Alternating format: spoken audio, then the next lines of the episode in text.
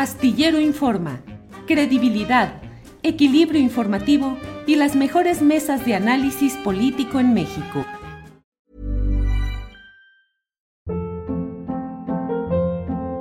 Hold up. What was that? Boring. No flavor. That was as bad as those leftovers you ate all week. Kiki Palmer here, and it's time to say hello to something fresh and guilt-free. Hello Fresh. Jazz up dinner with pecan-crusted chicken or garlic butter shrimp scampi. Now that's music to my mouth. Hello Fresh. Let's get this dinner party started. Discover all the delicious possibilities at hellofresh.com. Hey, it's Ryan Reynolds, and I'm here with Keith, co star of my upcoming film, If, only in theaters, May 17th. Do you want to tell people the big news? All right, I'll do. Sign up now and you'll get unlimited for $15 a month in six months of Paramount Plus Essential Plan on us. Mintmobile.com slash switch. Upfront payment of $45 equivalent to $15 per month. Unlimited over 40 gigabytes per month. Face lower speeds. Videos at 480p. Active Mint customers by 531.24 get six months of Paramount Plus Essential Plan. Auto renews after six months. Offer ends May 31st, 2024. Separate Paramount Plus registration required. Terms and conditions apply if rated PG.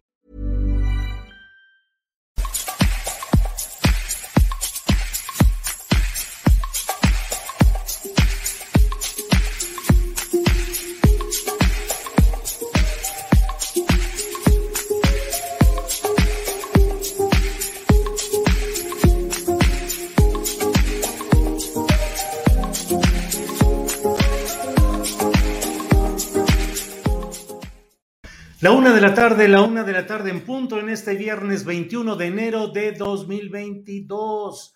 Gracias por acompañarnos en este programa en el cual, como siempre, tendremos información, análisis, la mesa del más allá y muchos temas interesantes. Gracias, gracias por acompañarnos en esta ocasión, en este viernes, el primer internauta, el primer astinauta en llegar ha sido eh, Rosa García, saludos desde Zapopan, gracias a Rosa. Luego llegó, bueno, tenemos ese aviso por ahí. Adriana Herrera Canales, saludos. Agustín López dice, ahora sí les gané a todos. Felicidades por el esfuerzo que hacen en Tripulación Astillero. En cuanto pueda, te deposito. Siempre pongo 100 pesitos. Gracias, Agustín López. Gracias a todos quienes nos ayudan a mantener adelante este proyecto informativo Gracias, sabe usted que tenemos problemas de que no se notifica ni oportuna ni inoportunamente, simplemente no se notifica de manera generalizada el inicio de nuestro programa y que tenemos con frecuencia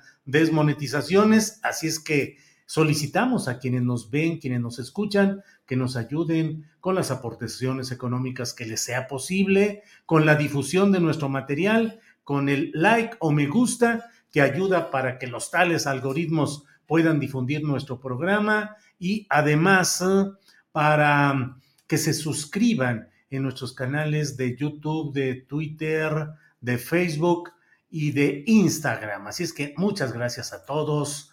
Eh, Jesús Elizarrarás. Gracias, gracias, like número 8. Bueno, pues así estamos, Ernesto Araiza. De a todos, muchas gracias.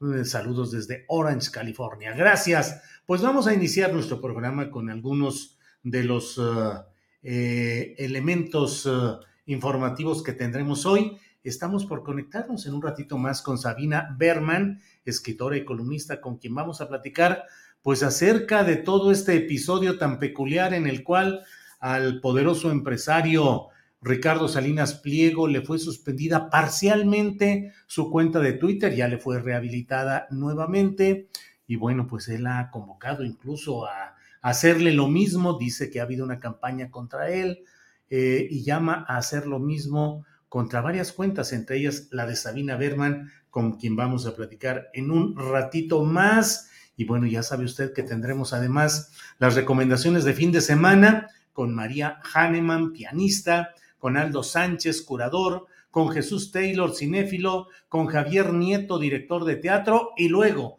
la mesa del más allá con Horacio Franco, Ana Francis Moore, Fernando Rivera Calderón. Eh, además tendremos una entrevista muy especial. Quédese después de la mesa del más allá porque tendremos una entrevista con la periodista independiente Diana Amador. Lo que son las cosas. Eh, a los noventa y tantos años de edad murió el banquero italiano Gianfranco Brignone. Eh, él fue un italiano que llegó a México por allá de 1968 y presume de que a la simple vista él admiró una parte de la costa de Jalisco y dijo, voy a comprar tierras ahí y voy a hacer un desarrollo inmobiliario.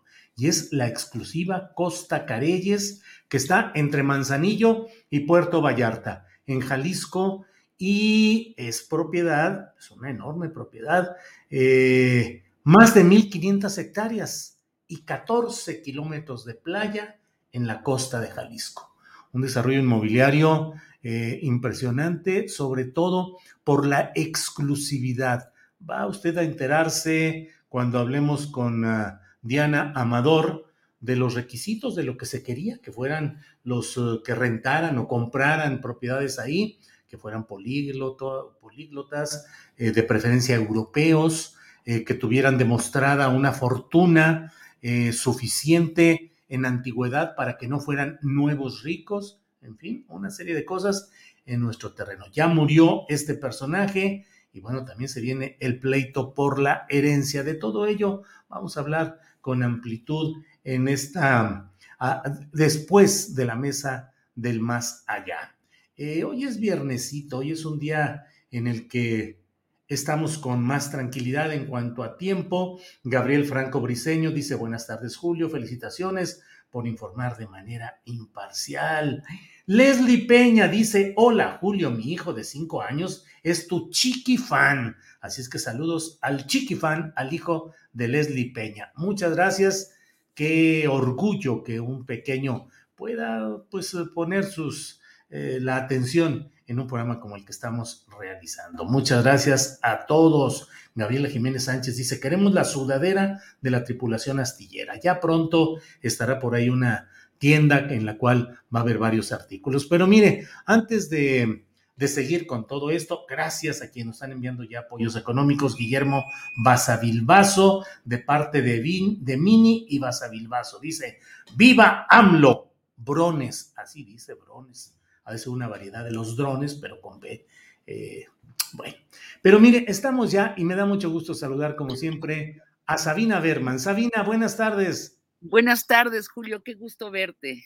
Igual, Sabina, rato sin platicar, pero siempre se juntan los temas. Eso sí, no nos podemos quejar. Así es. Así es. Sabina, eh, he querido platicar contigo en esta ocasión y te agradezco que tengas la amabilidad de tomar nuestra videollamada, porque pues en estos días ha habido mucha atención. Yo he estado muy atento a lo que ha sucedido en este episodio de Ricardo Salinas Pliego, que fue temporalmente suspendido de su cuenta de Twitter. Fueron poco más de 80 horas las que le impusieron como castigo por acoso y por abuso, según lo que dijo eh, la propia cuenta oficial de Twitter. Eh, y el propio Salinas Pliego luego dijo que se había detectado que había habido una campaña de acoso contra él en las cuentas de Twitter y te responsabilizó a ti, entre otras cuentas, a Nacho Rodríguez, a Simón Levy, eh, no recuerdo a quiénes más, y a ti, seis o siete cuentas eh, señalándolos como responsables de ese acoso. ¿Cómo has vivido esto y qué extraes? Pues yo no sé si como moraleja de este episodio de lo que se está viviendo, Sabina. Mira, eh, Ricardo Salinas Pliego, genio y figura hasta la sepultura, tiene un solo motivo de vida, que es ganar dinero y, a la verdad siempre le va a ganar un gajo. Se roba de la verdad siempre algo para sí, para sí, es decir, miente y en esta ocasión pues este, lo está volviendo a hacer. ¿Qué pasó en Twitter? Resumiendo, este señor se volvió en su cuenta de Twitter muy soez y muy mentiroso y muy agresivo. Eh, la semana pasada Denise Dresser le reclamaba como le han reclamado muchos, no pagar los 40 mil millones de pesos que debe al fisco. Y él empezó a referirse eh, al aspecto físico de Denise, a una licuadora que nunca existió, que él dice que ella le debe, a una homosexualidad de Denise que no existe, que es mentira. también se puso a atacar a Simón Levy con mentiras aún muy graves y a otras personas también. Es decir, la toxicidad que siempre ha exhibido en Twitter escaló delirantemente y muchos tuiteros anunciaron en sus tweets que iban a denunciarlo. Yo me recuerdo que eso fue por allí del jueves pasado, no de esta semana, sino la anterior. Y bueno, me imagino que lo denunciaron, no sé cuántas denuncias fueron, no sé si fueron decenas o cientos, tal vez fueron miles, y Twitter le colocó, como bien dices, una sanción temporal, que no, puede, no podía usar Twitter por un periodo de tiempo que resultó de, tú lo cifraste, 80 horas.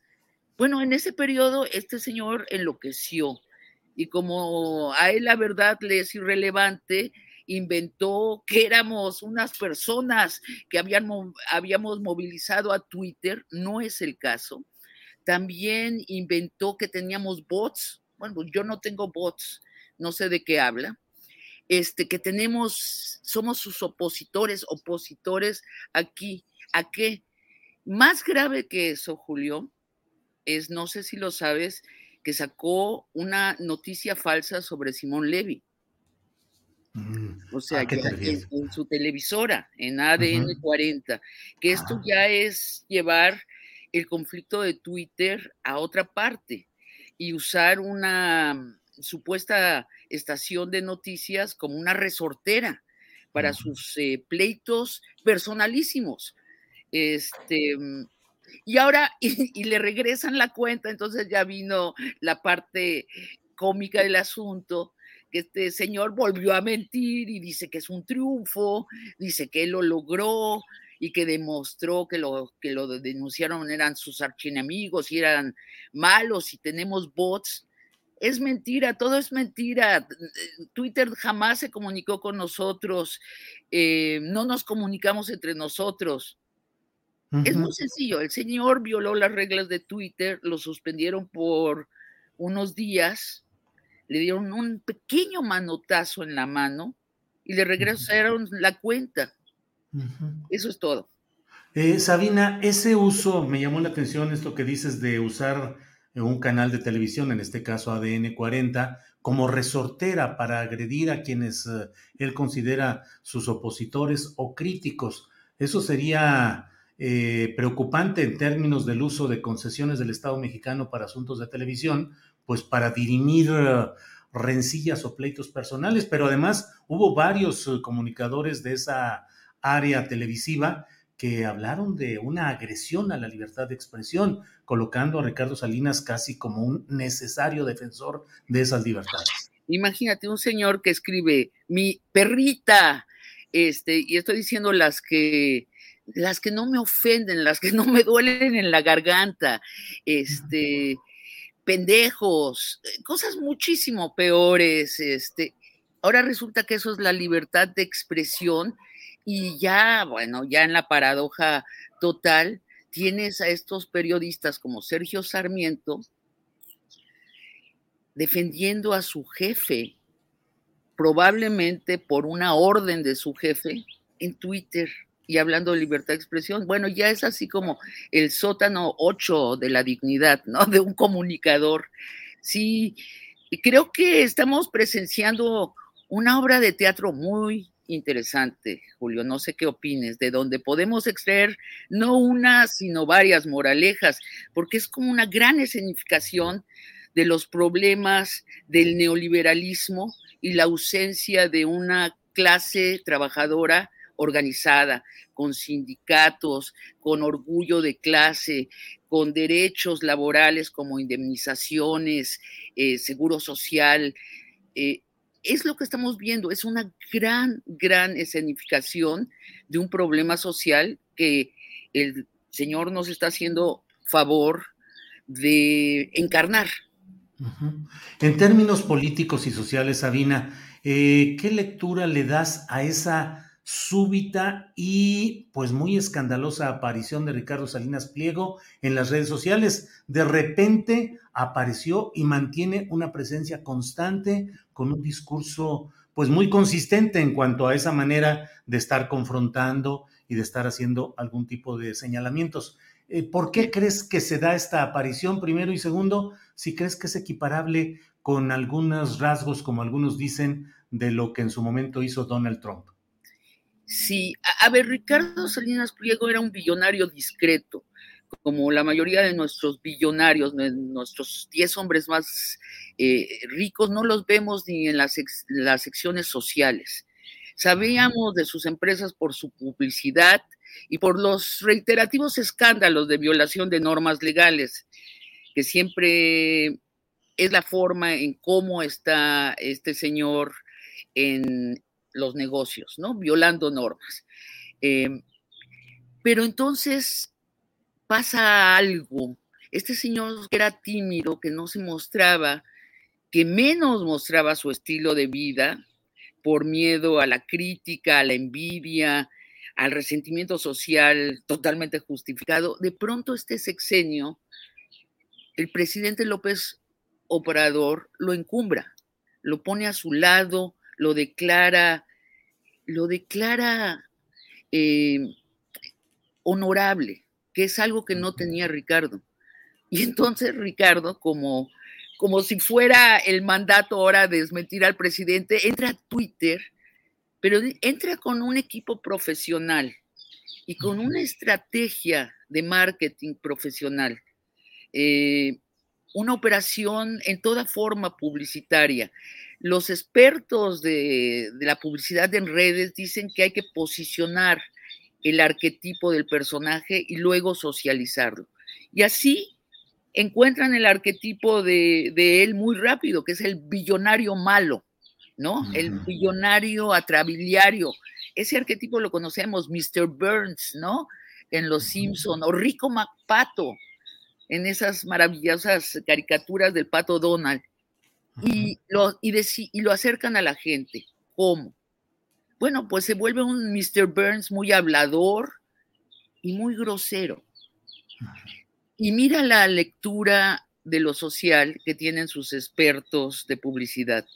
Para sus expertos de publicidad, acercarse al pueblo es volverse soez, atrabiliario, pendenciero, el chingón de la cantina. Ahora, la pregunta es ¿para qué? ¿No? Y, para qué muestra, para qué suscita este odio, para qué insulta? Bueno, yo, yo lo he reflexionado y puede ser que porque le gusta, le gusta ser la comidilla del país, pero tal vez como dramaturga y siguiendo la línea del personaje, eh, yo vería en cambio esa constante de querer ganar algo, algo que pueda ser mucho más de lo que ya tiene. Y yo lo veo incursionando en la, en la política próximamente. Mm, me lo imagino, esto es una especulación, pero así entiendo este súbito despegue em, del, de la discreción a esta expansión soez que tiene. Eh, lo, dentro de esta especulación, ¿candidato a la presidencia de la República al estilo Trump? Pues podría ser, ante el vacío de una oposición en México, podría ser. Pero imagínate, imagínate lo que sería México con un señor así de presidente. Digo, ya lo hemos visto, ¿no? Lo vimos Bolsonaro, Berlusconi, que por cierto quiere regresar al gobierno, pues haría del país, este, pues degradaría la vida pública en tres meses, ¿no? Nombraría en la Fiscalía General de la República a su caballo, ¿no? Como Calígula, nombraría a su perro como secretario de Relaciones Exteriores nos degradaría a todos y, saquearía al país. Sabina, no sé si sean auténticas o formen parte de esa estrategia de mercadotecnia, de posicionamiento mercadológico, pero en las respuestas a sus tweets luego hay comentarios en los cuales lo ensalzan, qué bueno que usted es así, qué bueno es usted don chinguetas, este, qué bueno que les responda, lo admiramos, lo queremos. Eh, ¿Crees que en el fondo a los mexicanos les apantalla el ver de pronto al billonario aparentemente conviviendo en las redes y siendo un hombre con pasiones explícitas como cualquier otro? Yo fragmentaría eh, esa palabra, mexicanos. Creo que habemos muy distintos mexicanos, habemos unos que ya transitamos por la democracia y que nos educamos a nosotros mismos en las relaciones de igualdad. A esos nos causa mucho rechazo, ¿no? Este, yo publiqué un, un discreto tweet cuando lo sacaron que dije, como que se siente más delgado el aire en Twitter, ¿no? sí, sí, lo este, Pero, este, pero sí, hay una parte de los mexicanos, yo no sé qué porción sea, que sí son masoquistas, les, les gusta tener el, el patrón hijo de su madre, les gusta ser pateados, se imaginan que pueden ser como él. Todo el tiempo la gente está con la mano extendida en su cuenta, ¿no? Pidiéndole trabajo, pidiéndole dinerito. Hay algo rocambolesco, patético en toda la situación pero sí, sin duda hay una parte de la población. Fíjate que hace poco una psicoanalista me eh, em, regaló un trabajo que hizo, más bien me lo dejó leer, que se puso a investigar quiénes son los seguidores de Trump. Y son gente muy poca cosa. Son gente que no tiene nada. Son gente que apenas sobrevive económicamente de una semana a la siguiente, que no tiene ahorros y estos desvalidos, los más desvalidos del sistema americano, se identifican con este billonario. es, eh, yo veo lo mismo en el caso de lo que está pasando en la República de Twitter con Salinas, ¿no? Son gente, yo he tenido la curiosidad de, de, ver el número de seguidores de las cuentas, son muy pequeñas, ni siquiera sus periodistas le contestan, solo cuando les, da, les chifla el vato y les dicen hay que defenderme. E, e, es una, es una legión de desvalidos que están detrás de sus cuentas. Uy, ahorita me va a llover porque dije esto. Bueno, no importa. No entro a Twitter en una semana y ya. Yo no será la primera semana que no entro a Twitter. ¿Cómo te ha ido en Twitter en toda esta eh, en todo este ruido y esta jungla en la cual estamos viendo en las redes sociales, Sabina? Pues mira, él llamó en Facebook y en Instagram, me lo mandaron a que nos atacaran, ¿no? Y puso nuestras cuentas. Hacerles lo mismo. ¿Sabes qué? Julio, ni un solo tweet en la semana agresivo. Ni uno. Ni uno. Este, creo que explica mucho, porque después está este fenómeno que vemos con los dictadores malos o con los patrones malos, que una vez que ese, discúlpame la expresión, ese cabrón es tumbado, desaparecen los seguidores en un instante, porque lo que admiraban era eso atrabiliario, esa fantasía de que es invencible. Eh, Twitter se llenó en general de felicitaciones mutuas de que se le había sacado de Twitter, pero cuando regresa, regresa esta esta legión de desvalidos a, pedirle trabajo, a felicitarlo.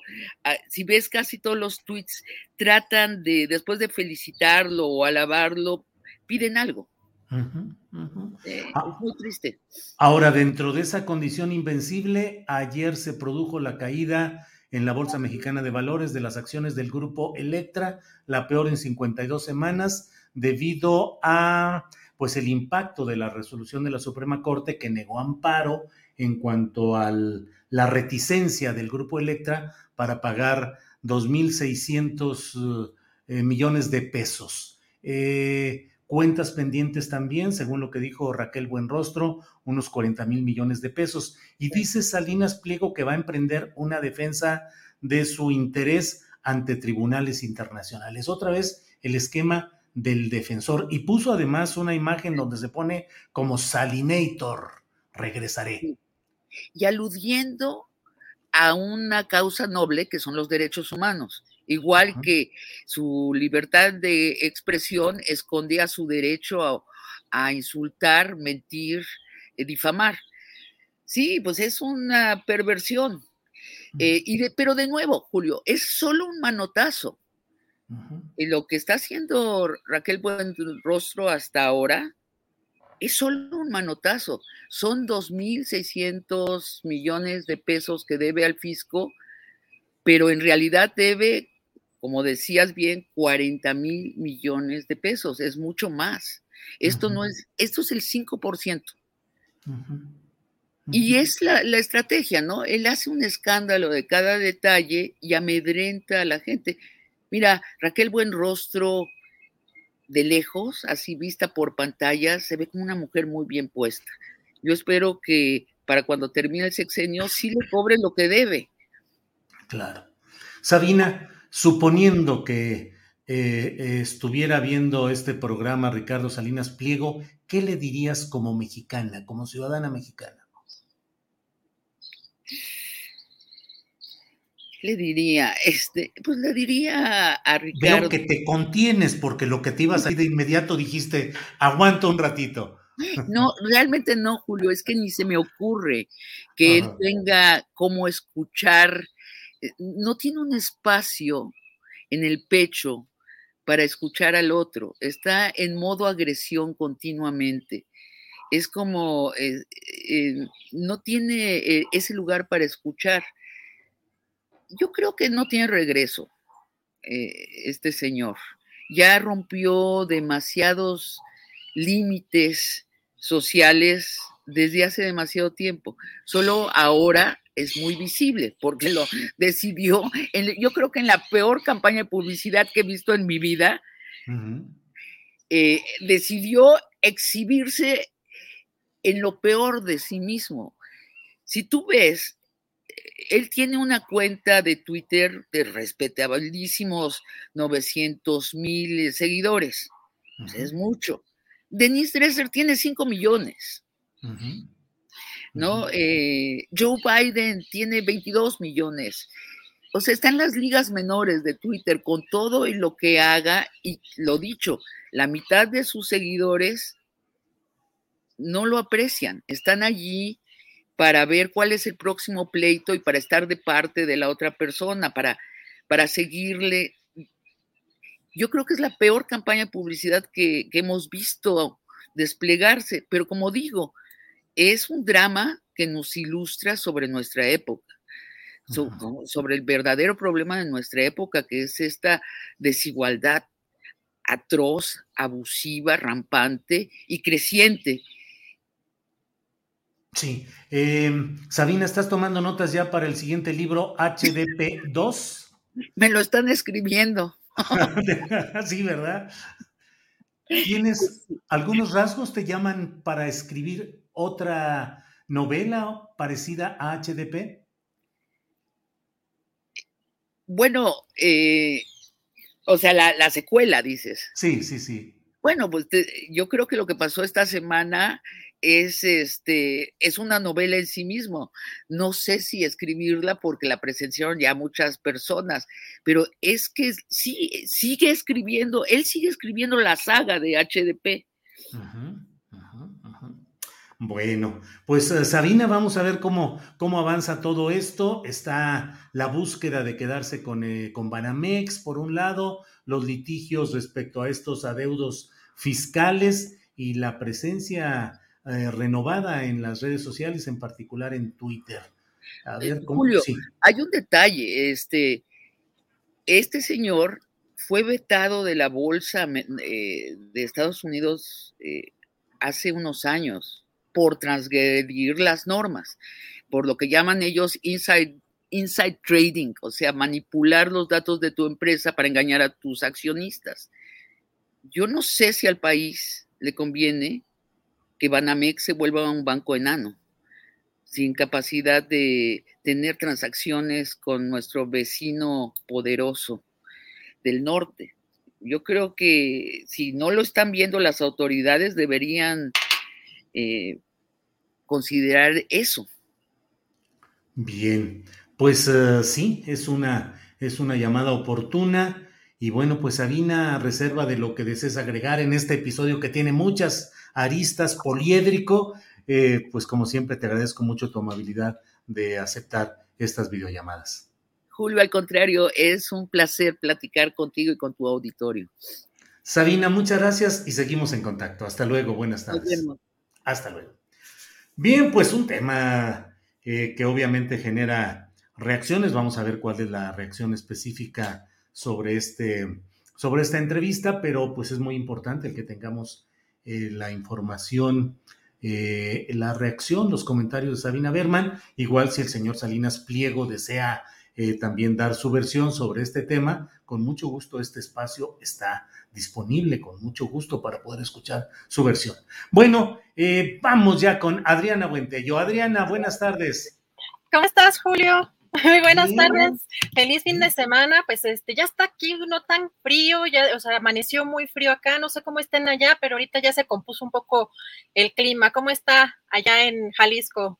Pues acá en Guadalajara también amaneció frío y ya está un poco menos, pero mira, yo ya ando con camisa de leñador así de, de para estar bien cobijadito, pero, pero bien, bien afortunadamente. ¿Cómo estamos hoy, Adriana? Bien, Julio, pues tenemos ya las recomendaciones listísimas. Eh, además, nuestra querida María Hanema nos tiene una gran sorpresa y obviamente está en esta faceta, continúa en esta faceta de entrevistadora y pues también nos preparamos, ya estamos bien listos todos para la mesa del más allá, Julio, y para finalizar con una entrevista muy interesante. Así que si te late, vamos a empezar con las recomendaciones, Julio. Adelante, por favor. Bueno, y pues tenemos ya lista nuestra querida María Hahnemann. Y la verdad es que hoy particularmente, bueno, me complace mucho es anunciarles, bueno, es que tiene un invitazo, va a entrevistar a alguien que es uno de mis amores de la vida, que adoramos aquí además en este programa. Y pues tiene también todas las recomendaciones musicales, así que pongan mucha atención. María, ¿cómo estás? Muy buenas tardes. Hola Adri, Julio, tercer viernes de enero y ya poco a poco se empiezan a revelar las giras y conciertos que se irán dando en el país. Un ejemplo es la gira mundial que hará el cantante británico Harry Styles y que pasa por nuestro país, pero apúrense a comprar boletos pues están acabando. Estará en el mes de noviembre, el 20 en Guadalajara, 22 en Monterrey y 25 en la Ciudad de México. Los boletos están a la venta en Ticketmaster. Lo mismo pasa con la gira Justice de Justin Bieber, que llega a México en mayo los días 25 y 26 al Foro Sol, también boletos a la venta en Ticketmaster. Y el que ya anda retomando actividades es el maestro Scott Yu, que este fin de semana estará al frente de la Orquesta Filarmónica de la Ciudad de México, este sábado en la sala Silvestre Revueltas del Centro Cultural Oliño Leslie, con un programa que incluye piezas de Chávez, Mendelssohn y Zuck. La cita es este sábado a las 6 de la tarde y el domingo a las 12.30, todos invitados. Y en su formato en línea, nuestros amigos de Música UNAM nos invitan a su concierto de música de cámara, un concierto a cargo de Tambuco Ensamble de Percusiones de México, agrupación que interpretará Mallet Quartet, obra para dos marimbas y dos vibráfonos del estadounidense Steve Rich, hoy a las 7 de la noche en el canal de YouTube y redes de Música UNAM.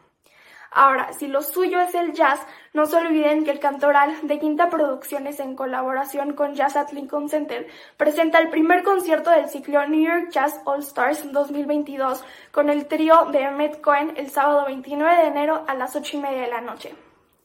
¿Y qué dijeron? ¿No hay entrevista?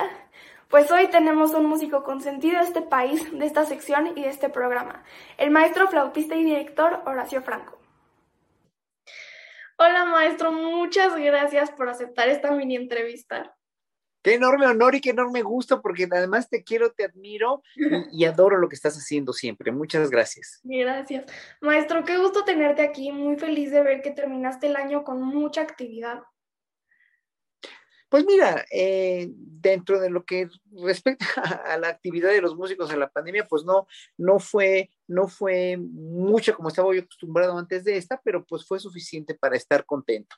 Y finalmente, pues ahora sí que el trabajo que venga para los músicos y los artistas escénicos es bienvenido porque nunca sabemos ahora cómo vamos a estar de aquí a un año. Es muy incierto. Sí, pues sí.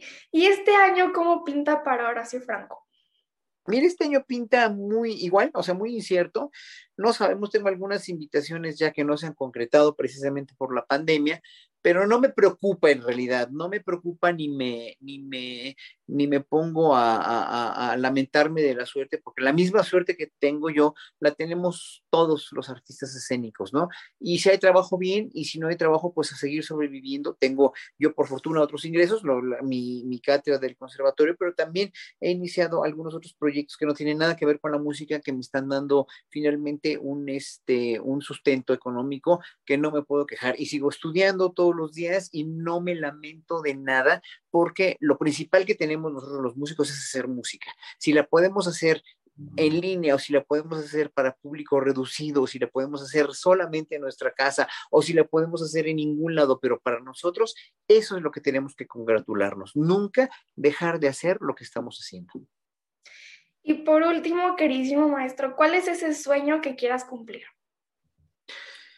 Pues mira, ya a mi edad ya tuve muchos sueños cumplidos y lo único que quiero es en verdad tener salud y procurármela además para seguir estudiando. Ahorita estoy poniendo una fuga de Bach, una nueva fuga, porque he, tocado una de las de violín, ahora estoy poniendo la de la, la suite número uno, que es muy famosa. Pam, pam, pam, pam, tiraram, pam, pim, pam, pam.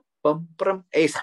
Entonces la estoy poniendo, que es un reto maravilloso también para la flauta, porque es para violín, y bueno, seguir poniendo obras así, seguir tocando este, en donde se pueda. Esa es mi única meta y mi único sueño. La, y, lo que tienes que hacer para cumplir tus sueños siempre, y te lo digo a ti y a todos los jóvenes y a todos los que quieran eh, hacer una carrera promisoria en las artes, es trabajar, trabajar y más trabajar. Porque los sueños, sueños son. La única realidad que tienes es la que tú labras como pianista o como cantante o como cualquier, o como actor o como bailarín, la labras, la vas forjando con puro trabajo. Ay, maestro, pues te mando un abrazo enorme. Muchas gracias, lo mejor para este 2022 y pues gracias por tu tiempo. No, pues un, honor siempre y pues a ratito nos vemos en la mesa del más allá por aquí en este mismo programa. Nos vemos. Gracias, María querida. Saludos a tus papás. Chao.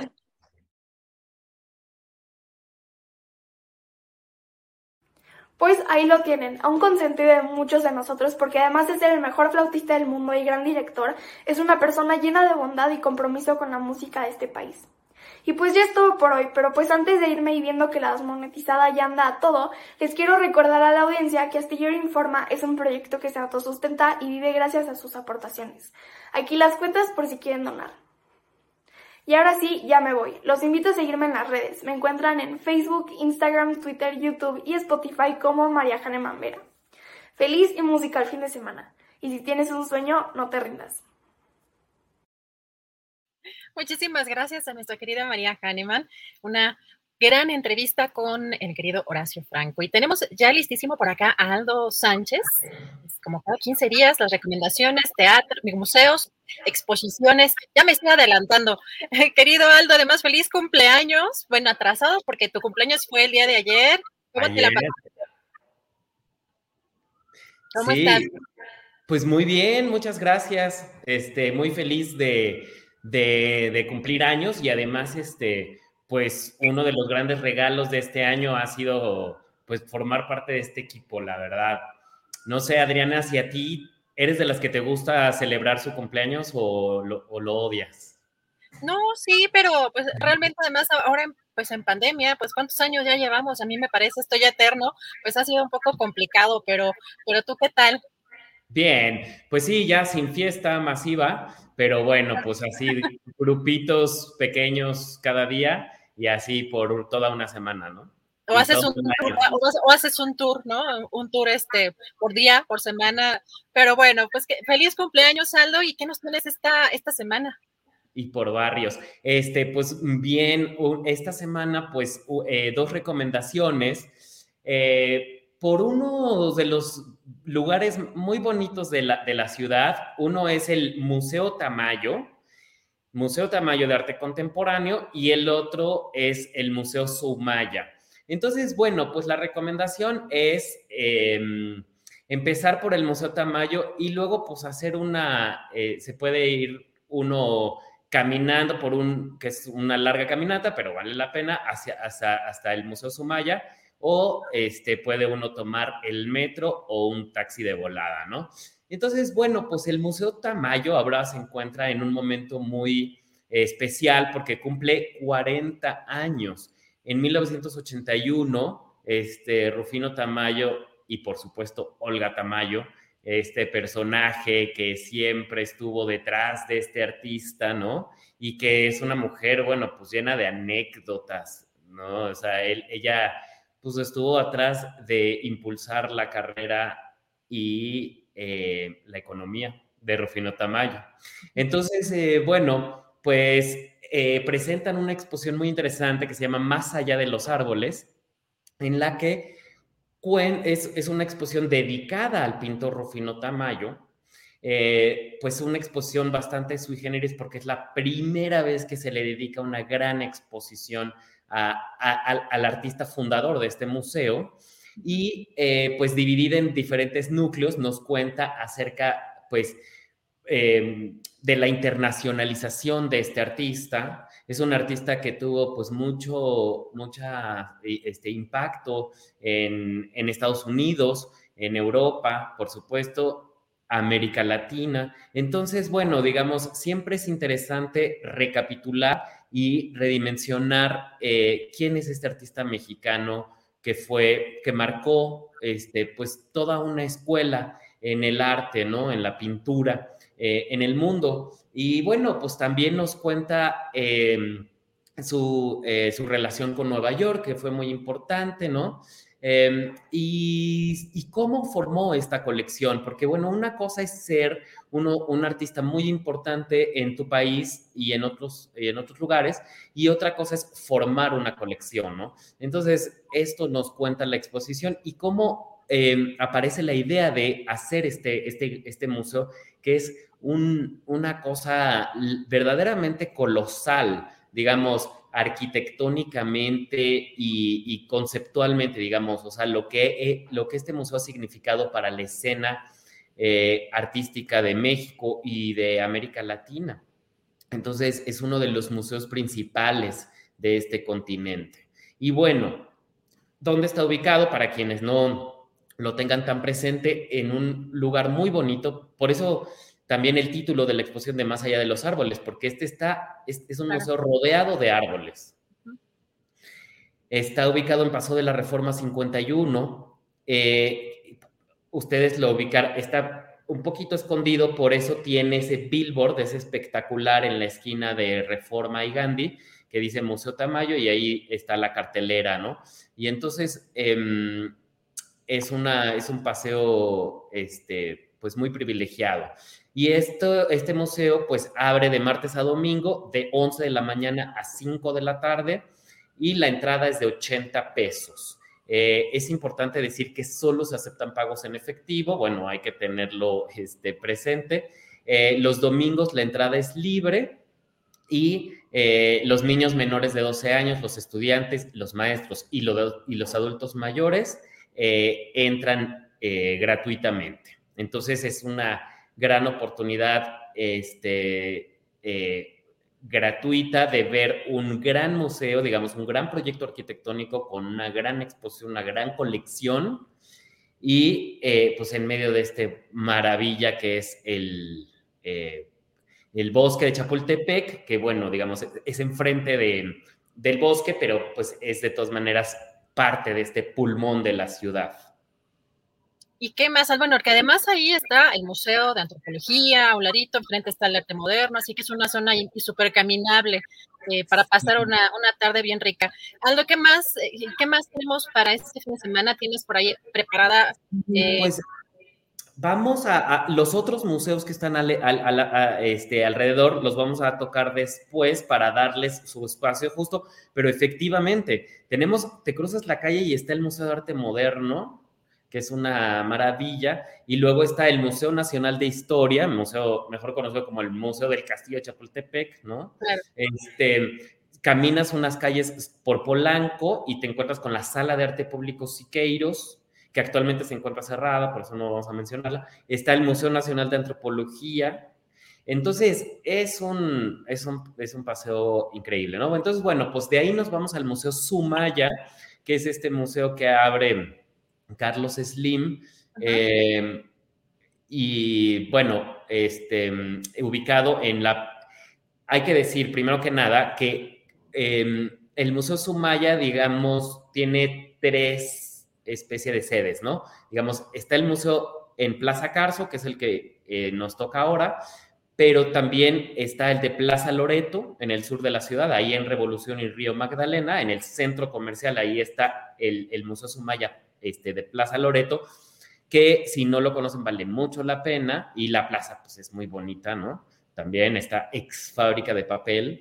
Em, y luego tienen la casa Guillermo Tovari de Teresa en Roma, en Valladolid 52, pero eso vamos a hablar después porque merece mucho la pena este, profundizar en, esa casa Guillermo Tovari de Teresa.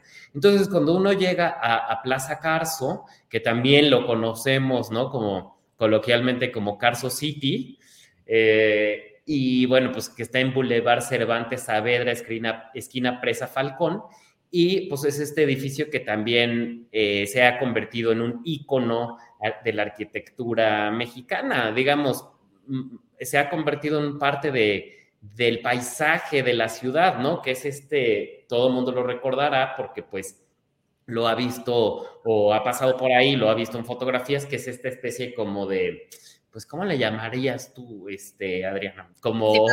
tampoco, tampoco, doy, este, pues es como una especie de banco, este, este, moderno, este, no, no sé. no sé. A ver si nos ayudan, a ver si nos ayudan en este, la audiencia, pero...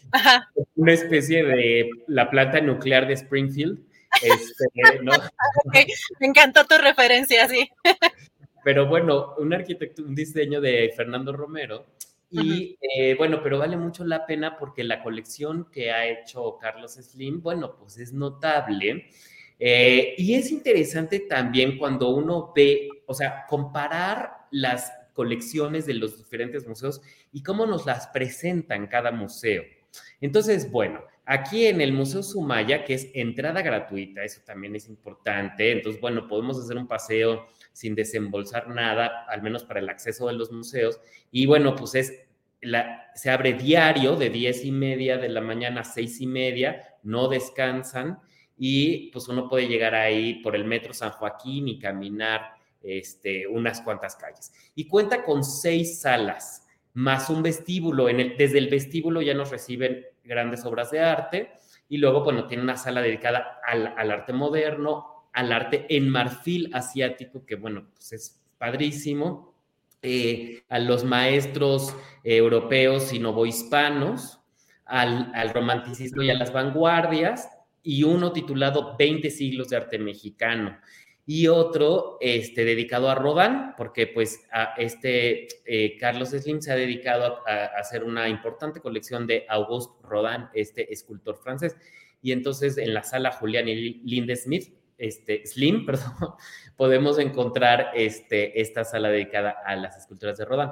Entonces, bueno, pues vale mucho la pena eh, ver estas, estas ofertas gratuitas, este, donde uno va a conocer. En el Museo Tamayo uno se encuentra con esa historia moderna, esta historia del siglo XX mexicano, este gran artista, gran colección y un museo que se, insisto, se ha posicionado como uno de los mejores del, del continente y más importantes, ¿no? Y la más importante recomendación, que eh, hagan sus donaciones para Astillero Informa en la cuenta de BVA que aquí pueden encontrar en el canal de YouTube este, o con el super chat que está a, tan solo un clic de distancia. Muchas gracias, Aldo, por estas recomendaciones. Nos vemos en 15 días y que te la sigas pasando bien. Muchas gracias, Adriana. Un abrazo. Gracias, gracias, Aldo. Pues, y nos vemos ya tenemos las recomendaciones musicales, las recomendaciones para las exposiciones y los museos y nos vamos para los que se quieren quedar en casa. ¿Cómo estás, Jesús? Bien, Adriana, ¿y tú? Pues, siempre andas del acoso, ¿eh? O sea, ¿qué onda? Eh, para que veas, sí, yo te estoy escribiendo por ahí. Oye, querida Adriana, bueno, un saludo a la audiencia primero antes que todo y a todo el, a todo el equipo también y a los compañeros. Oye, ¿cómo andas de, en tu alemán? No, nine. ¿No? ¿Nada, ¿Nada, de alemán? ¿Nada? ¿Ni, Volkswagen? ¿No? digo, mínimo. Oye, es, es, que tengo una película que tiene que ver con algo que sucedió, eh, bueno, en parte en la Segunda Guerra Mundial y es de la plataforma de Netflix. Hoy vamos, a recomendar de Netflix. Hoy se estrenó una película eh, que me parece bien interesante, entretenida, y es que eh, te pregunto lo alemán porque, bueno, debemos de recordar que Hitler, que entra en el poder en el 1933, no, no un día antes de la Segunda Guerra Mundial, ¿verdad? La Segunda Guerra comienza en el 39, pero Hitler cuando entró ahí eh, como, como mandatario de esta Alemania, pues tenía un sueño, ¿no? De, de la grandeza de Alemania y es cuando crea eh, el Tercer Reich, como se conoció, ¿no? Y muchas personas de repente no sabemos qué, qué significa eso del Tercer Reich. Pues era el Tercer Imperio. Y para hablar del Tercer Imperio, pues quiere decir que hubo dos antes, ¿no?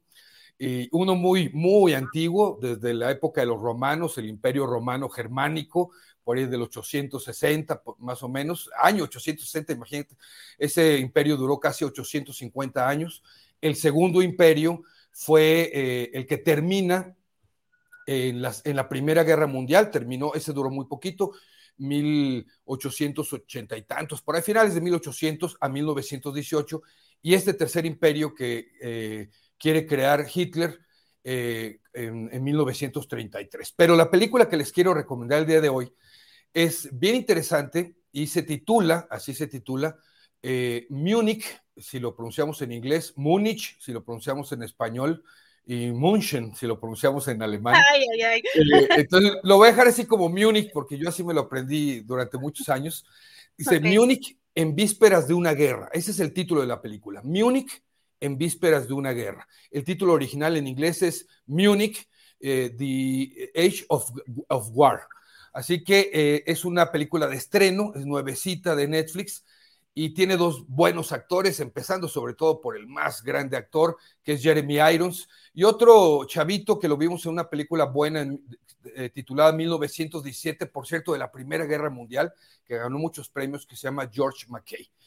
La historia, y es lo curioso, y me llamó mucho la atención y me pareció muy entretenida, está basada en una novela, pero tiene todo el contexto previo, previo a la Segunda Guerra Mundial, no en, en, la Segunda Guerra Mundial. Estamos hablando del año 38, 37, 38, 1937, 38. Entonces, al ser de una novela, tiene una parte muy ficticia, eh, que no vamos a discutir, la verdad que así no sucedió, sabemos que es una novela, pero por otro lado, está ambientada con personajes y en un momento histórico, porque por ejemplo sale ahí eh, Neville Chamberlain, que en ese momento era el, el, el, canciller, el primer ministro, como se le conoce, de Inglaterra, del Reino Unido, eh, previo a que entrara después ya en la, en la guerra eh, Churchill. Y, y, eso sí sucedió, ellos se reúnen porque ya sabían de las amenazas de Hitler de empezar a conquistar eh, y tomar territorio por esta grandeza de crear su tercer imperio y de, y de extenderlo territorialmente. Entonces ellos se reúnen en Múnich precisamente y se reúnen cuatro mandatarios, entre ellos Hitler y Chamberlain.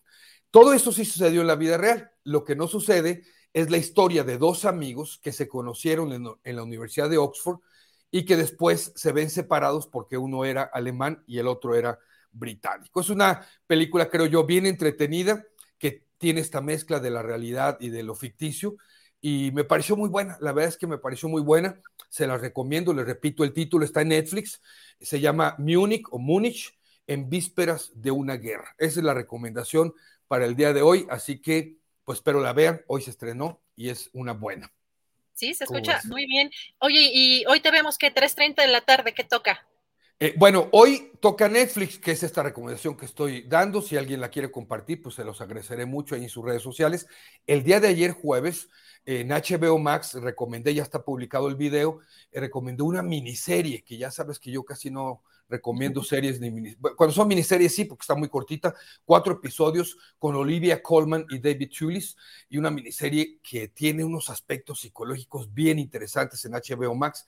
Y mañana también los espero a las 15:30 horas sábado para la recomendación de Prime Video, que tenemos una película bastante buena, basada en hechos reales, eh, sobre racismo y sobre las, eh, esta, esta, cosa del corredor de la muerte, donde tienen sentenciados y esperando para la sentencia de muerte en Estados Unidos, en el estado de Alabama, bastante, bastante buena. Así que están los tres videos para que me sigan también en mi canal de YouTube, que es Taylor Jesús, lo que Taylor se llevó en Facebook y Taylor Jesús en Twitter Instagram y TikTok Taylor Jesús Cine.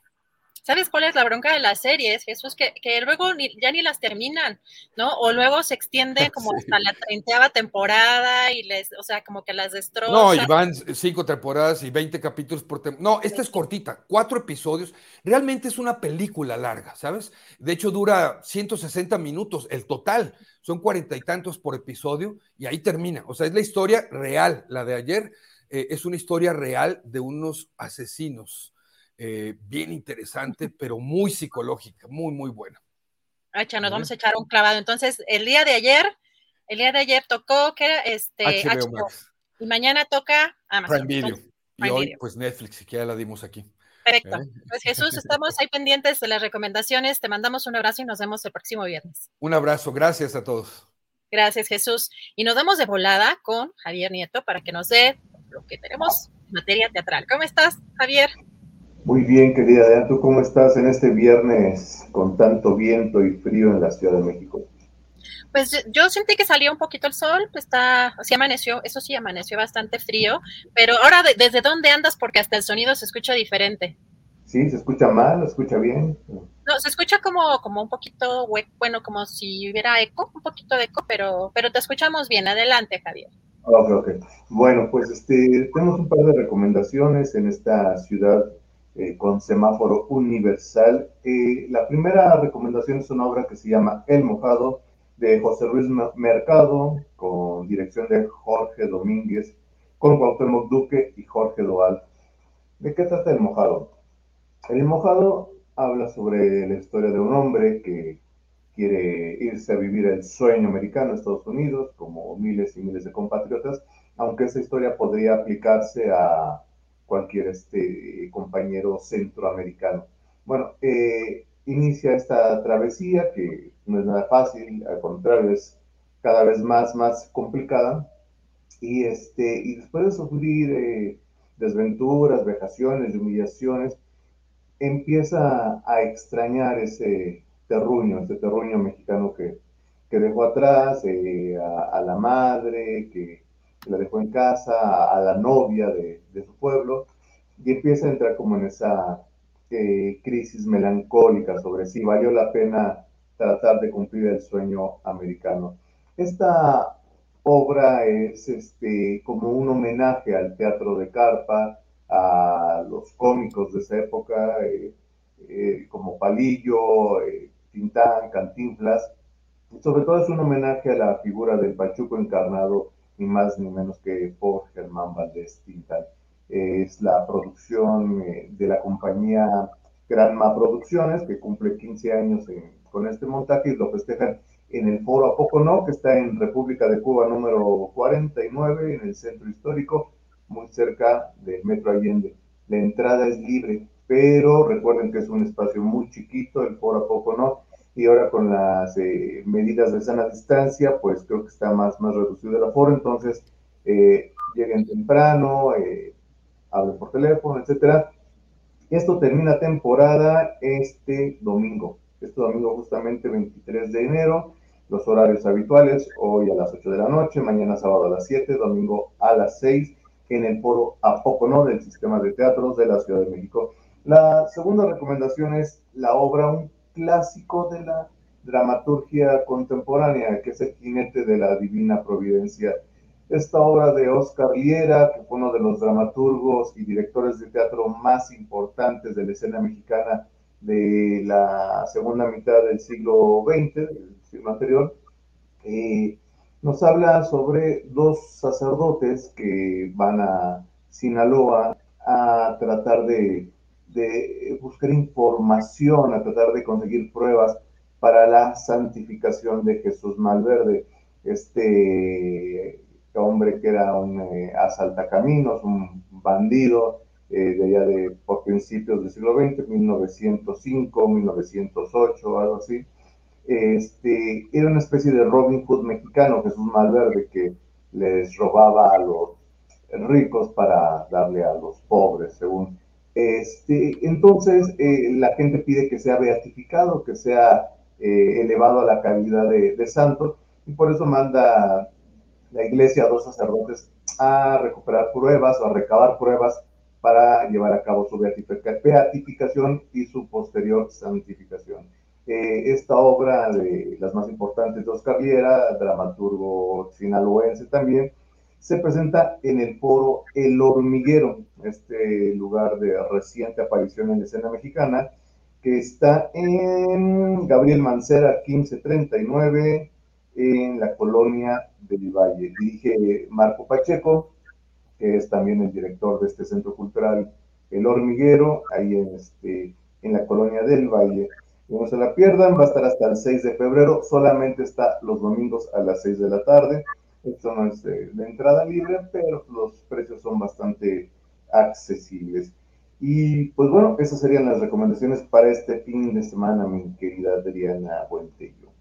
Perfecto, pues ya estamos puestos y eh, pues para los que quieran salir con mucho cuidado, a seguir con pues eh, estas normas sanitarias y pues no, no dejemos de apoyar al, teatro. Javier, pues te agradezco mucho y nos vemos. Que te sigan en tus redes sociales. ¿Nos recuerdas tus redes? Sí, muchas gracias. Síganme en Twitter, arroba Luis Javier NM, arroba Teatríboros, también es otra red de Twitter, y arroba Teatríboros en Facebook. Ahí, ahí los espero. Recomienden obras de teatro para ir a ver también este fin de semana. Díganme qué les parecieron estas recomendaciones. Perfecto, Javier. Un abrazo. Hasta el próximo viernes. Saludos a Julio. Hasta luego. Bye. Muchas gracias a Javier Nieto y ya nos estamos preparando para entrar en la mesa del más allá. Regresamos con Julio. Vamos a ver si ya están conectados nuestros queridos. Julio, pues, voy a dejar aquí en la mesa del más allá. Ya estamos eh, preparándonos para disfrutar esta gran mesa de todos los viernes, Julio. Sí, Adriana, estamos listos ya y sé que tienes además información muy interesante, entre otras cosas, el tema de Porfirio Muñoz Ledo, que pues ha salido, como luego dicen, salió con la embajada de que debería irse a Cuba como representante diplomático y el presidente de la República ahora sí que dice, como luego dicen los chavos, ni te topo, o sea, no sabe, dice, pues no, no, no hay de eso, de eso, sí, así dice, ¿no? Ni te topo. Entonces, tienes esa información y tienes además eh, pues otros temas relevantes para fíjate, algo, algo de lo que ayer platicabas eh, con la diputada de Morena, Patricia Armendaris, pues está en riesgo, es que nos decía que tenía que apurarse o tenía que ser rápida esta venta de City eh, de Banmex, pues el tema de oceanografía, Julio, está frenando la venta de City Banamex, así que vamos a platicar de eso en un ratito más. Y pues ya este estaremos viendo por acá a nuestros eh, colegas ya de la mesa del más allá, pero regresamos en un ratito más con información y además una entrevista muy interesante que vas a tener con eh, la periodista Diana Amador. Así que pues eh, te dejo en un ratito más regreso, Julio. Muy bien, muchas gracias Adriana. Y tal como lo ha dicho Adriana Buentello, les invitamos a que no se vayan después de la mesa del más allá. Sabemos que el público se agolpa en estas redes para escuchar a los miembros de esta distinguida mesa, pero luego de ella vamos a tener una entrevista muy interesante sobre lo que ha sido este, pues este caso de, lo que es eh, playa, eh, pues la, riqueza que se, que se ha concentrado en la costa Careyes, esto está entre Manzanillo y Puerto Vallarta, en Jalisco, donde un italiano, un banquero italiano, Gianfranco Brignone, en 1968 vio una belleza natural en esa parte de la costa, la compró, hizo un desarrollo muy exclusivo, de eso vamos a hablar, de lo aristocrático que se ha vuelto, que se volvió esa región, donde han estado Brad Pitt, Angelina Jolie, Paul, Paul Matisse, nieto del pintor Henry Matisse, Gregorio Rossi di Montelera, en fin, muchos personajes, mm, eh, y vamos a hablar de todo ello con la periodista eh, independiente Diana Amador. Así es que no se pierdan esta entrevista que vamos a tener. Recuerde que eh, la, mm, La mesa del más allá se transmite originalmente aquí. Usted tiene la primicia para ver y para escuchar lo que sucede en esta mesa. Y luego pasamos a las 7 de la noche. Se retransmite a través del canal 22. Es una retransmisión a título gratuito, honorario. No recibimos ningún pago por ello. Es un arreglo, un arreglo a la palabra que tuvimos en Canal 22 para que se puedan difundir este tipo de mesas interesantes. No hay remuneración, no recibimos dinero del Estado ni del gobierno mexicano y pasa ahí esta mesa del más allá. Bueno, pues eh, siendo las dos de la tarde con tres minutos, damos por formalmente iniciada la mesa del más allá. Listos. Horacio Franco, buenas tardes. Hola, hola, queridos todos. Hola, Julio, hola, Ana Francis, hola, Pollecito, ¿cómo están todos? Hola, público querido, ¿cómo están? Eso, muy bien. Ana Francis, ya estamos aquí en la mesa del más allá. Hola, chicos. Oigan, y Fernando Rivera Calderón, como que viene bien darks, ¿no? Sí, anda, anda darqueto, anda darqueto el vato. ¿Qué onda, Rivera Calderón? Aquí estoy, amigos, en la oscuridad de mi alma, pero ahorita me voy a salir y voy a volver a entrar desde mi celular porque creo que mi computadora, eh, su cámara ha fenecido. Así que denme unos instantes y regreso. Está, hay un pro, sí, claro, Fernando. Hay en Radio Universidad de Guadalajara un programa cuyo título me encanta. Se llama eh, en un Estoy en un rincón de la cabina. Este, así está ahorita Fernando Rivera Calderón. Está ahí en un rincón de la oscuridad o quién sabe dónde esté ahorita. Pero bueno, Horacio Franco, ¿y esos audífonos qué? muy modernos. Pues es que me los pongo porque si, si me los quito con el teléfono no, no los oigo. En el teléfono el volumen de StreamYard está de veras muy mal y entonces se oye nada más como si musitaran. Entonces por eso me los pongo. Yo pensaba, Ana Francis, que ya se iba a poner así al estilo de los... Jacobo. Jacobo, Jacobo, Horacio Franco. Es para decir sí, Lupita.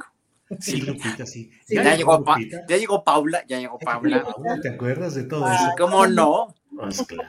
Horacio, platícanos, ya dinos la verdad, con audífonos o sin audífonos. ¿A qué país te hubiera gustado ser embajador? A ninguno. Yo ¿Por qué? No, porque, porque yo soy músico, yo soy, yo, mira, este, ya de por sí hago estos análisis porque me gusta eh, eh, decir mis palabras de ciudadano, mi pensar ciudadano, pero ya ser un funcionario, ser un diplomático, ese es una, eso no se, no lo puede hacer cualquiera, no se puede, no se puede ser embajador cuando, cuando no tienes la, la, aunque tengas la preparación cultural, aunque tengas eh, eh, el, bagaje eh, histórico, si tú quieres, si tengas una carrera prominente, si no eres administrador, si no sabes, eres periscópico, y, has hecho una carrera, y tengo que decirlo en serio, en el servicio exterior durante muchos años, escalando, haciendo un escalafón, a mí se me hace muy difícil y se me hace muy, además se me hace muy feo para las personas maravillosas que tiene el servicio exterior y que han hecho una carrera de años, se me hace realmente pues no, no justo nombrar a, embajadores como premio o como, como este, como, como, no sé, no sé, yo no le llamaría otra cosa más que premiarlos o, o deshacerte de ellos eh, temporalmente o pagar una prebenda política o de amistad, nada más por, por hacerlos embajador. Sorry por eso, pero sí soy muy categórico. Carlos Fuentes y Horacio Paz fueron embajadores de México.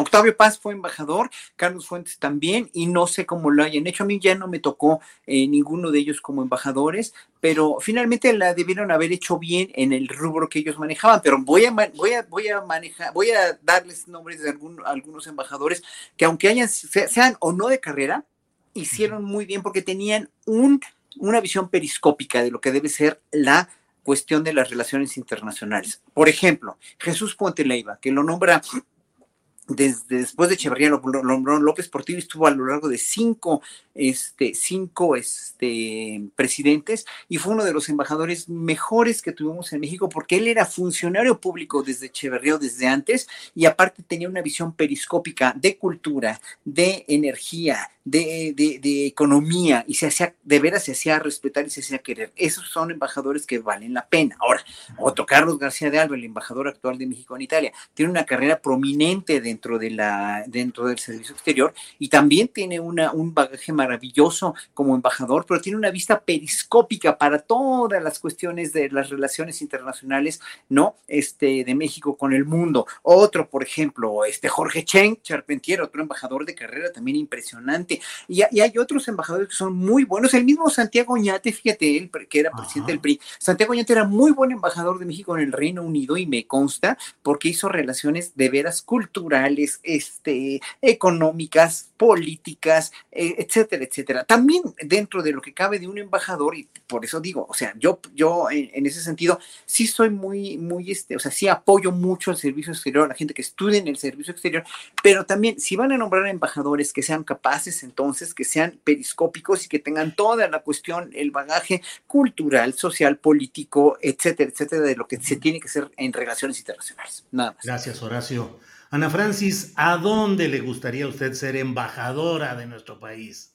Uf, fíjate que mi papá decía que yo debía de haber estudiado, debía de, de haber estudiado relaciones internacionales, era como su sueño. Y entre mis 15 y 18 y mis 18 años se encargó de hacerme coco wash para que me metiera yo a estudiar relaciones internacionales. Mira. Y logró que me metiera yo a la Facultad de Ciencias Políticas y Sociales. Y en el tronco común estaba yo viendo si me iba para comunicación y periodismo o para relaciones internacionales. Y sí me hacían cosquillitas las relaciones internacionales. Luego llegó el teatro y valió gorro y ya, ¿no? Este, eh, duré ahí un año y medio. Sin duda es un, es un, es un tremendo espacio como de, como de trabajo. A, a mí hay una cosa que yo siento que, que no se me da en, en, en, razón de las relaciones internacionales o, o, que yo he admirado siempre de los embajadores cuando me ha tocado conocerles alrededor del mundo, igual en giras, como es el caso de Horacio, que es que conservan una cosa como muy prudente, ¿no? Que tú les opinas políticamente, les hablas de, no, ay, México, el presidente, entonces quién, nos queda por el gobernador, tal, no sé qué, y conservan esta cara como impecable, como de maniquí, ¿no? Ajá. Muy prudentes. No está mal que sean prudentes, no está mal que sean prudentes, pues, ¿no? Eh, pero entonces ahí es donde digo, yo no sé si yo podría ser prudente, la, lo prudente que se necesita. ¿A dónde me gustaría? Bueno, te voy a decir un país, este, te, voy a, te voy a decir una cosa muy atrevida.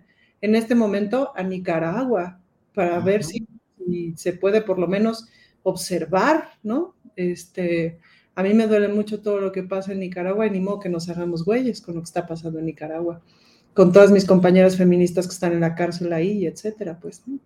Ya de ¿No nos estamos haciendo güeyes con Nicaragua, Ana Francis? Pues creo que nos estamos haciendo diplomáticamente güeyes. Es decir, sí, tendría que ir un representante de México a la toma. Chin, se me pasó. ¿Quién, quién sabe quién fue? ¿No? Sí. Obviamente nos ¿A qué hora es la toma? Para ver si alcanzamos a mandarlo. Uy, es que ahorita ya no hay vuelos. Sí, ¿no? pues bueno. Qué bueno, la neta, qué bueno.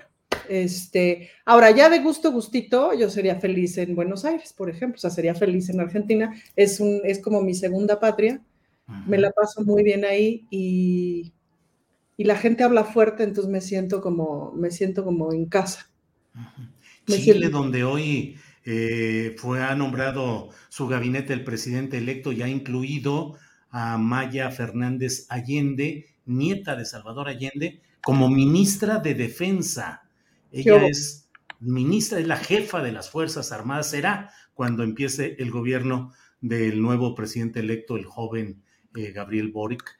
Y por otra parte, bueno, pues eh, Maya Fernández Allende, insisto, nieta de Salvador Allende, feminista, bióloga, veterinaria, y va a estar como ministra de Defensa. Así andan las cosas. Horacio, Vaya. ¿qué opinas, pues, en consonancia con lo que estamos hablando, de las propuestas de embajadas y consulados para el exgobernador de Sinaloa, Quirino Ordaz, para la exgobernadora de Sonora, Claudia Pavlovich, y del exgobernador de Tlaxcala, eh, perdón, de Campeche, Carlos Miguel Aiza. Priistas todos. Me, me, me dejó una impresión realmente como si nada estuviera cambiando, ¿no? Con estos premios este, a los políticos. Pero siendo López Obrador un político también, y un político muy, pero muy colmilludo, y muy, pero muy procedente con las, con las normas políticas que se han regido en México, porque él creció con eso también, como, como presidente del PRD que fue, como jefe de gobierno, como militante de, del PRI que antes fue también, entiende muy bien cómo son estos mecanismos y lo que está haciendo con estos nombramientos es realmente una jugada muy particular de dividir al PRI, obviamente, de, de, este, de dejar como, como, como en un momento dado aislado o con su muina a Alejandro Moreno. Y se me hace una movida muy inteligente que en un momento dado, este, eh, yo no tengo por qué juzgar porque no soy político, no son procedimientos políticos que yo no, yo, yo, no entiendo, podría justificar, pero no entiendo. Y en un momento dado, eh, podríamos decir que, ¿por qué lo hizo? No sé, no estoy de acuerdo, no estoy de acuerdo, no me parece. O sea, me parece que en el servicio exterior puede haber gente muy, muy, muy capaz, ¿no? Digo, dijéramos, como ya decía yo estos nombres, o Jonathan Chait, que es un cónsul, el cónsul de México en Miami, que podría ya ser embajador en cualquier país del mundo, ¿no? Pero bueno, obviamente, pues él sabrá, ¿no? Yo en ese sentido no me meto, pero no estoy de acuerdo. Y no, no, este, ahora sí que, que, que pues si van a ser buenos embajadores, y si van a hacer un trabajo bueno, y si la, la, la señora Pablo va a ser una buena cónsul este, eh, allá y no va a ser lo que hizo este otro exgobernador de Veracruz, Fidel Herrera, no, eh, no se va a quemar tanto como, como quemó además Fidel Herrera la imagen de México en el exterior, pues adelante, ¿no? Nada más es lo único que, que puedo decir. Gracias. Bueno, auténticamente desde el más allá visual, cuando menos está nuestro embajador de aquel lado, Fernando Rivera Calderón. Fernando, buenas tardes. Amigos, ahora sí yo estoy en el lado oscuro, en el más allá verdaderamente. Eh, acaba de colapsar no solo mi computadora, sino mi alma. ¡Órale! no, no! ¿Y qué pasó con el teléfono? Ustedes saben que, yo suelo ser negativo, pero siempre salgo positivo en las pruebas COVID. Así que, este, pues, me da mucho gusto saludarlos y, ponme en contexto, Julio, porque me perdí de, todo el arranque de esta conversación. Estamos en el momento de, de los sueños diplomáticos. Así es que le pregunto al señor Rivera Calderón, ¿dónde le gustaría ser embajador? ¿En qué país o cónsul en dónde? Ah, bueno, te tengo una respuesta que he pensado ya previamente, porque yo estoy enamorado de un, de un país y siento que cuando estuve ahí sentía que, yo tenía una pertenencia y no había relaciones eh, diplomáticas de México con Jordania, con el reino Hachemita de Jordania, que es una monarquía parlamentaria muy interesante en términos políticos. Y me tocó ir cuando la historia es muy buena porque no había ni embajador ni relaciones diplomáticas desde que se pues, creó este reino, que fue un poco después de la creación del Estado de Israel y de todo este, eh, este tema político geográfico. Ah, miren. Ah. pero ese, soy yo de antes. Apareció, apareció. sí, se apareció, pero es nada más la fotografía, es un holograma, ¿eh? Que bueno, pues debo, hagan de cuenta que estoy ahí. La cosa interesante es que antes de que hubiera una relación diplomática con Jordania, había un amigo de, de, México en Jordania, porque en una fiesta en Nueva York, el hermano del rey de Jordania conoció al señor Devlin, el fundador de las ópticas Devlin, que era un millonario altruista, ya falleció hace algunos años, y al señor Devlin lo nombraron el amigo de, Jordania en México. Y el señor Devlin se encargó de promover la visita de varios periodistas y sobre todo de personas ligadas al episcopado mexicano, a las cuestiones religiosas, a que fuéramos a Jordania. Yo he ido tres veces a Jordania. Actualmente ya hay un embajador de México en Jordania desde hace pocos años. Eh, ya hay relaciones diplomáticas, pero sería yo el más feliz porque soy un beduino natural. Un beduino. Y además si te invitaron es un babosuino natural. babosuino también, babosuino. natural. Además, en eso del episcopado hubieras ido como una especie de Monseñor Rivera Calderón. Claro, de hecho yo siempre he dicho que, que Norberto es mi papá y Felipe es mi mamá. Ándale, ándale. Pero a mis papás no les gusta que haga este chiste. Pues no, me imagino que no. ¿Y cómo te va cuando haces ese chiste? Pues este, me, regaña, pero mira, mis papás, Julio, tú debes saberlo, y Ana y Horacio, ya están curados de espanto con esta cosa que les tocó. Ya, saben, ya saben. Bueno, entonces a Jordania, el señor embajador Fernando Rivera Calderón, a Jordania. Por favor, ahí les encargo. Oye, al cabo que tuvieras o no tuvieras experiencia diplomática, no hay problema, ¿verdad? No, ninguna. Y además estoy dispuesto a hacer un berrinche como Muñoz Ledo, este, para que se me haga caso y se me dé mi, mi, mi, osamenta, este, merecidísima osamenta, porque pues la verdad es que a veces uno quiere quedar bien y no funciona. y, y, el modo, el estilo Muñoz Ledo siempre le ha funcionado a ese señor. Sí, sí, sí. Perdón, perdón, pero que eh, ni sabía López Obrador hoy en la mañanera, no sabía que, que no estaba informado de eso, ¿no? Y, y, este hombre ya aceptó y todo. A mí se me hace, pues no sé, no sé si se invento o no, pero qué delicado, ¿no? Pues es que en estricto sentido lo que ha dicho es que muy, varios meses atrás, en una plática con el secretario de Gobernación, le dijeron que él iba a ser propuesto para embajador y él ya lo da como un hecho. Supongo que ya debe tener hechas las maletas y listos para decir, son jugadas, digo la verdad. Sí. Sigue mostrando el colmillo político que le sirvió para estar en uno y en otro gobierno. En yo, yo, sí, sí, sí. Yo ya no sé si, si, es, si, es, inteligencia, como dijo ayer Alejandro Páez Varela, que es una inteligencia maravillosa, o es nada más que es muy listo y es muy, abus es muy abusivo y tiene un ego del tamaño del mundo. Pues son los modos, ¿no? Sí, también. O sea, son los modos políticos que yo espero que estén en, en algún tipo de extinción, si no por lo menos transición pero así, así se llevan, así son. Sí, sí, sí, porque además le ha funcionado. Recordemos que él en el 2000 eh, aparentó que iba a ser candidato presidencial, declinó a favor de Vicente Fox y luego recibió una embajada dorada que tranquilamente viajaba en avión del, de la Secretaría de Relaciones Exteriores o de la Presidencia de la República.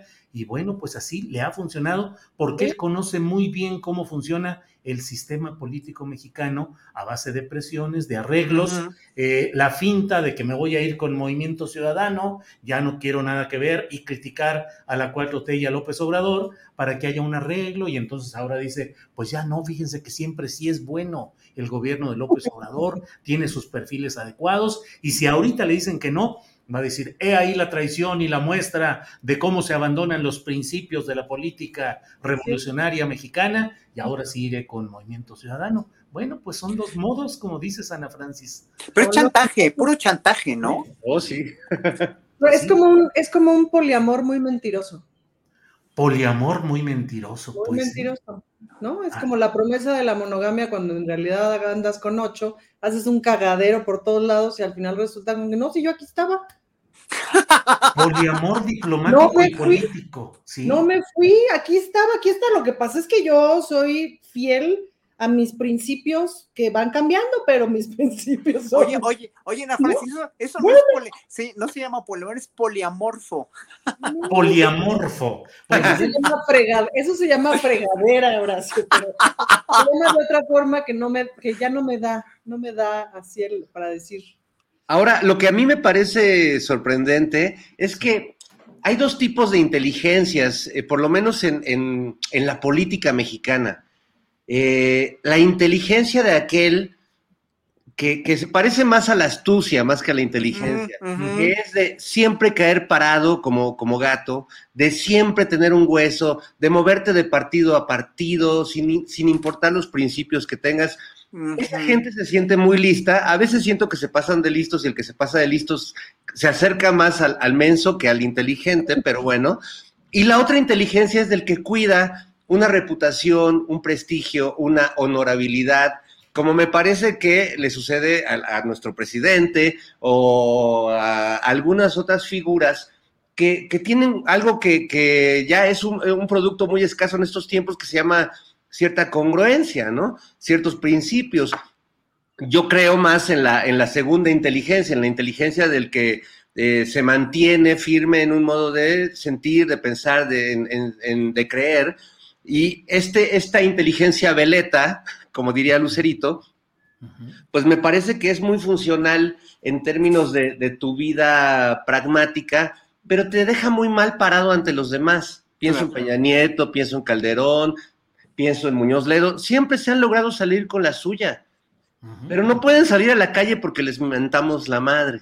Entonces, este, eh, no sé, yo, yo, a, a, mí me gusta la inteligencia de los que pueden salir a la calle y saludar a todos y sentirse muy a gusto en ese plano, ¿no? Ahora, hay una cosa que es muy interesante como de esa forma de hacer política que a mí me vuela un poquito la cabeza, que es esto, con las Renachulas hicimos un show que era, que todo ocurría de hecho en un, en un harem, ¿no? Este, con el insultán y todo, en, donde Sherezada contaba cuentos, ¿no? Y entonces las historias que iba contando eran así de, y entonces tal presidente hizo esto, lo otro, y entonces salió, o sea, era como cuando, como cuando Calderón este, pasa lo de pasa lo del ABC y al día siguiente eh, recibe un premio o un reconocimiento de lo bien que funcionan las estancias infantiles. ¿No? Que era así. Y entonces el personaje que yo, que yo hacía interrumpía la narración y decía, no, a ver, espérate, ¿cómo? ¿Cómo es posible que esto ocurra al mismo tiempo que esto si no tiene ningún sentido? Y el personaje Sherezada, que lo hacía rechazada, que lo hacía Cecilia, decía, pues así, ¿no? Y esta lógica de pronto mexicana de, pero ¿cómo puede ser posible que Lía Limón, que apoyó la reforma energética de Calderón, que ha sido de ese grupo que ha este, ido por el asunto de que perdamos nuestra soberanía energética, no sé qué. Ahora está muy contenta porque tiene gas bienestar en la alcaldía Álvaro Obregón y dice, yo traje el gas bienestar a la alcaldía Álvaro Obregón. ¿Cómo, ¿Cómo es posible que la misma persona diga ambas cosas? Pues así. Sí. Y eso es, eso es enloquecedor, pues, ¿no? Mi papá era muy así, pues, ¿no? O sea, yo crecí con un personaje así, entonces, claro, como que para toda la familia era como, ¿qué? Eh, porque al mismo tiempo que dice con mucha veracidad algo, acciona de manera absolutamente distinta y vuelve a decir con la misma veracidad lo contrario. Te lo afirma como Muñoz Ledo, te lo afirma como si fueran parte de una línea narrativa lógica. Es enloquecedor. Claro. Fernando Rivera Calderón, cinismo, hipocresía, teatralidad en la política mexicana, en la política en general. Sí, totalmente, pero ya, ya se vuelve inconsciente, ¿no? Yo recuerdo eh, uno de los últimos, si no es que el último texto que publicó Carlos Monsiváis, de que el eh, habitual engaño que nos hacían los políticos eh, de tratar de vendernos este gato por liebre y de dorarnos la píldora, etcétera, se transformó, evolucionó en un profundo autoengaño político. Entonces, lo, más grueso de ahora es que los políticos no sienten que mienten como los viejos políticos, que tenían muy claro esta doble, esta doble personalidad. Eh, los políticos de ahora se la creen. O sea, por poner un ejemplo, Samuel García cree que es un gran estadista, Luis Donaldo Colosio Jr. cree que es candidato a la presidencia, es decir, se creen sus propias mentiras y eso ya es, es una cosa ya no para Freud, para Lacan, para Jung, para, para nuevos este, niveles de la, de la psicología, porque ya es una torcedura psicológica un poco este, retroecanosa. Retroecanosa, pues vaya. Ana Francis, Horacio nos trae ahorita con qué entra y no entra. A mí se me hace que anda medio escondiéndose o qué sucederá con el maestro Horacio? En realidad, en realidad soy yo, Julio, que siempre quise ser solista, pero contigo. Ah, eso, Fernando, discúlpanos, discúlpanos, Horacio también. Ahorita ya vamos a hacer eh, un concierto para solistas. Muy bien. Eh, Horacio, ¿sigues ahí? Ever catch yourself eating the same flavorless dinner three days in a row? Dreaming of something better? Well, HelloFresh is your guilt-free dream come true, baby. It's me, Kiki Palmer. Let's wake up those taste buds with hot, juicy pecan-crusted chicken or garlic butter shrimp scampi. Mm. Hello Fresh. Stop dreaming of all the delicious possibilities and dig in at HelloFresh.com. Let's get this dinner party started. Millions of people have lost weight with personalized plans from Noom like Evan, who can't stand salads and still lost 50 pounds. Salads, generally, for most people, are the easy button, right? For me, that wasn't an option. I never really was a salad guy. That's just not who I am. But Noom worked for me. Get your personalized plan today at Noom.com. Real Noom user compensated to provide their story. In four weeks, the typical Noom user can expect to lose one to two pounds per week. Individual results may vary. No. Sí está, mira, pero tiene también en la Sí. oscuridad. Parecía el juego ese de lobo, estás ahí. Lobo, lobo, estás ahí. Ana Francis, aprovecho la oportunidad para platicar de este tema. Claudia Pavlovich, eh, emisora de recomendaciones para eh, personajes relacionados, socios de la guardería ABC, eh, responsable, al menos en un proceso judicial señalada, el de la operación Zafiro, de triangulaciones de recursos del propio gobierno de Sonora para financiar campañas priistas en varios estados, señalada por el propio candidato de Morena, eh, Alfonso Durazo, pues de actos de corrupción y de que le dejaba un estado en bancarrota y premiada ahora para enfilarla hacia el consulado de Barcelona, donde como ya se ha dicho aquí, pues ¿qué nos han hecho lo de la comunidad eh, de Cataluña que les hemos enviado a Fidel Herrera y ahora pretendemos enviar a Claudia Pavlovich? Caramba, pues de difícil lectura. Hay una parte que tiene que ver con, o sea, mira, a mí me caían muy mal los priistas hasta que conocí a los panistas. Em, entonces, yo no, y, y, viene la reforma energética, pues, ¿no? Y ahí hay como acuerdos pendientes por hacer para que la reforma energética avance, porque además, híjole, sí es crucial que la reforma energética avance. Y para eso sabemos, se sabe que no, que no vamos a contar con los panistas, pues, ¿no? Pero sí podríamos contar con los otros grupos parlamentarios.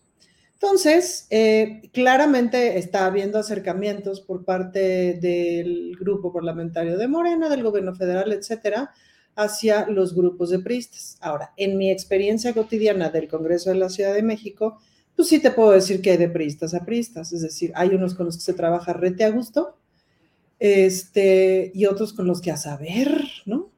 Que tú dices, ay, nanita, viene del grupo de Gutiérrez de la Torre, qué susto, ¿no? Em, hasta que conoces a los panistas, Julio.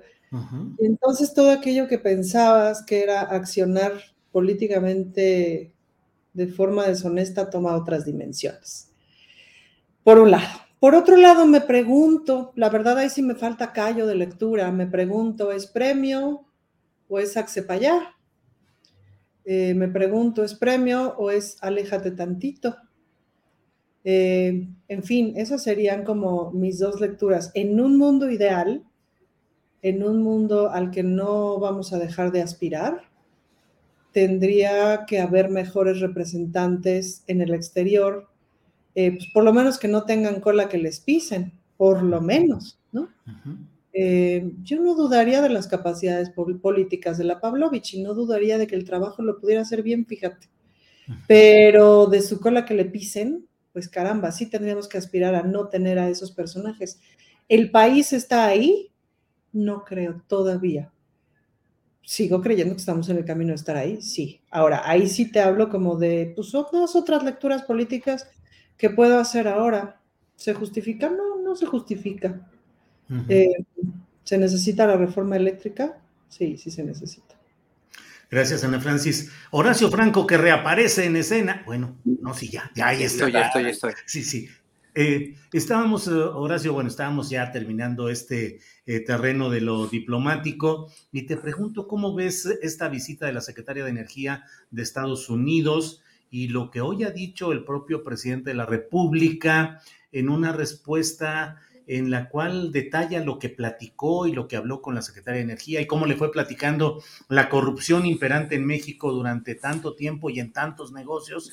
Y le dijo, entonces ya Adriana Buentello seguramente nos tiene el segmento del video y el audio correspondientes, va a decir que ya le quemé la nota, pero dice, entonces, ahí andan buscando protección, ¿no?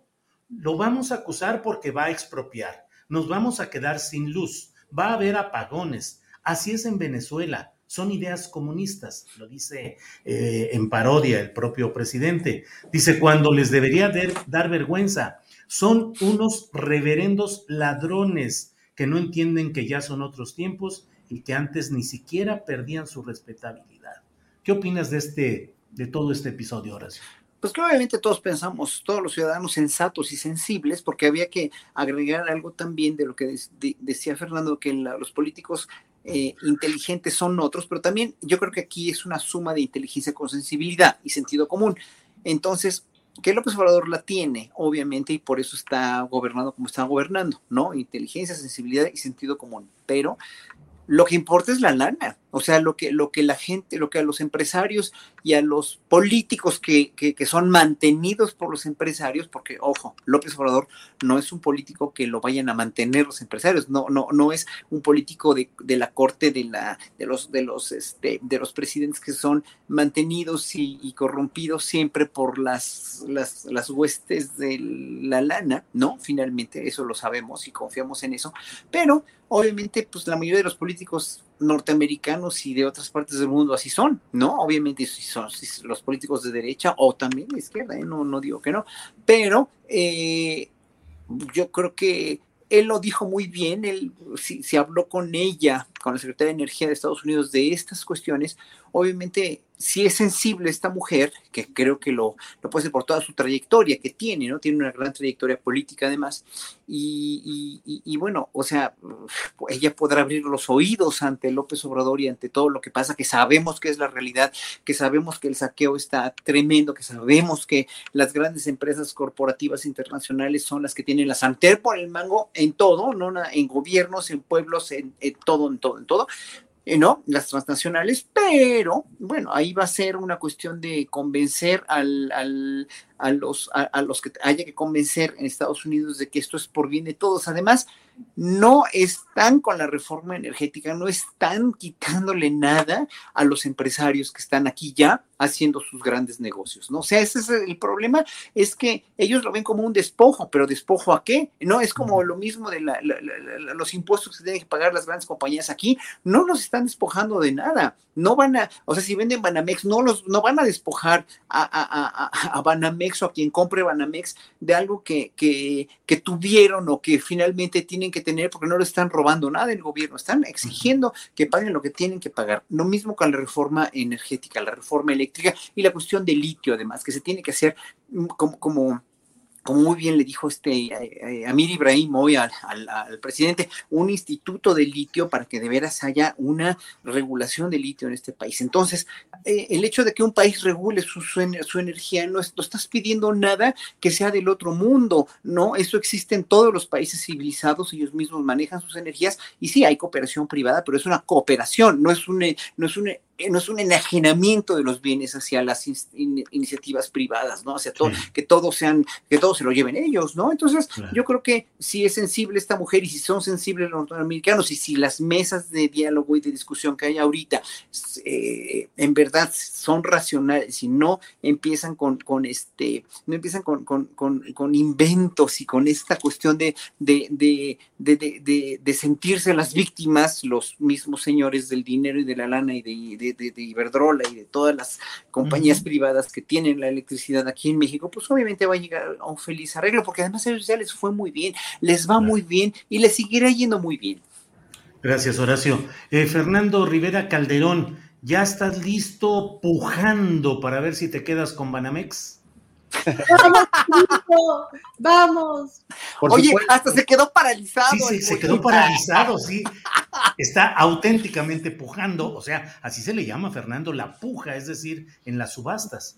Claro, no, no, pues por supuesto. Mira, yo, yo siempre he sido como Salinas Pliego, un junior ruquenial, eh, no maduro, entonces eh, no, la verdad es que no, no, no, no he pensado en eso. He pens pensaba ahorita, perdón, antes de, de, entrar de lleno en mi tema financiero, que ante ciertas formas políticas ancestrales, todos somos como perritos de Pavlovich.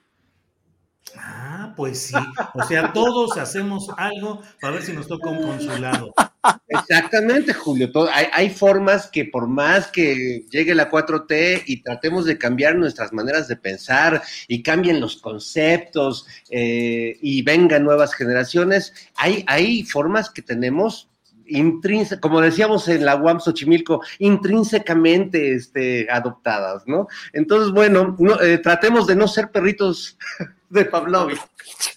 Condicionamiento de la conducta, ¿no? Y tratemos de, de, que si vamos a ser millonarios, si vamos a, a invertir en la banca, pues de no perder eh, ciertas características humanas, o por lo menos mantener ciertos rasgos humanoides, porque hemos visto últimamente al, algunos candidatos que en, en, pos de su riqueza demuestran que, que, son, como decía Joaquín Sabina, tan pobres que solo tienen dinero. ¿No? Como Ricardo Salinas Pliego, que me parece realmente, eh, pues eso, el, el, junior más, más este, ancestral de México, es un junior de casi 70 años, que se comporta y que eh, de una manera, este, como, como si fuera manejando el coche de su papá a toda velocidad sobre Paseo de la Reforma, y que además, pues últimamente le ha dado, porque cada que alguien le, le replica algo, le dice algo, él contesta con un tuit, y aunque todos sabemos quién es, siempre termina firmándolo al final con un pendejo. Vaya cosas, así es. Ana Francis, ¿qué opinas sobre esta cuestión de Banamex? Eh, ¿Con cuál de los personajes que se habla, Ricardo Salinas, Carlos Slim o Carlos Han, crees que se verá más satisfecho el interés nacional? Ay, Diosito, es como, es como esos juegos de ¿Qué escoges? ¿Darle un beso a Elvester Gordillo o a. ¿No? ¿Para qué? O a Felipe Calderón. No, ninguno. No, tienes que escoger a hueso. Sí, sí, no hay opción. Esos son unos juegos de camerino muy típicos. Este. Caramba, pues pensaría que el menos dañino hasta ahorita es Carlos Slim. Razone, por favor, su opción de mi opción. Es, lo que pasa es que este Hank, que es, o sea, Hank pienso en la mafia, ¿me explico? O sea, en la mafia, punto. Y Salinas, pienso en. Mm, ¿Ves estas series luego distópicas que hay en donde estamos en un futuro, sabe cómo? Y entonces hay una especie como de señor feudal que ya explotó el terreno, que ya explotó a la gente, que ya no, y entonces además tiene a las mujeres ahí puestas en un determinado salón donde les está extrayendo la leche para alimentar a la gente y a las que ya no dan leche les está extrayendo las uñas para hacer, qué sé yo, y a las que ya no tienen uñas, ¿me explico? Y entonces hasta que la gente no está en sus huesitos, entonces agarra y pica los huesitos y los vende de, ¿no? Para mí ese es eh, todo el complejo de Electra, pues, ¿no?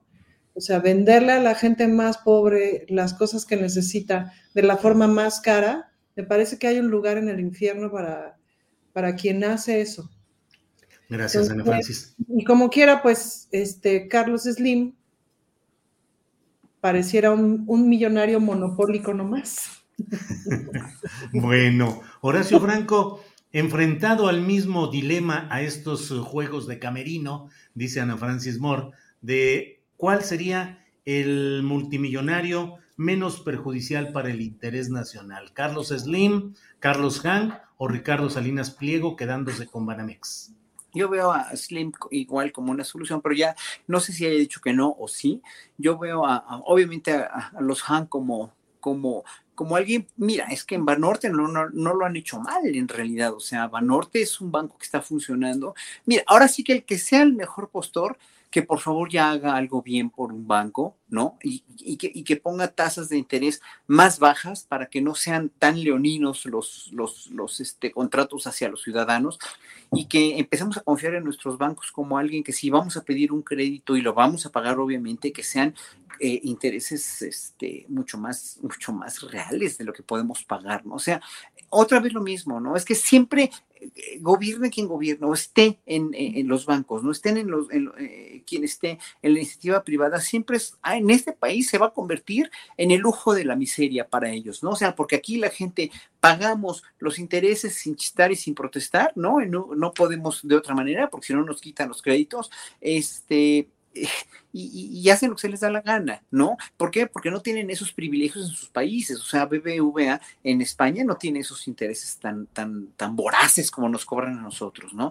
Y, tampoco en Estados Unidos. Obviamente, aquí, pues.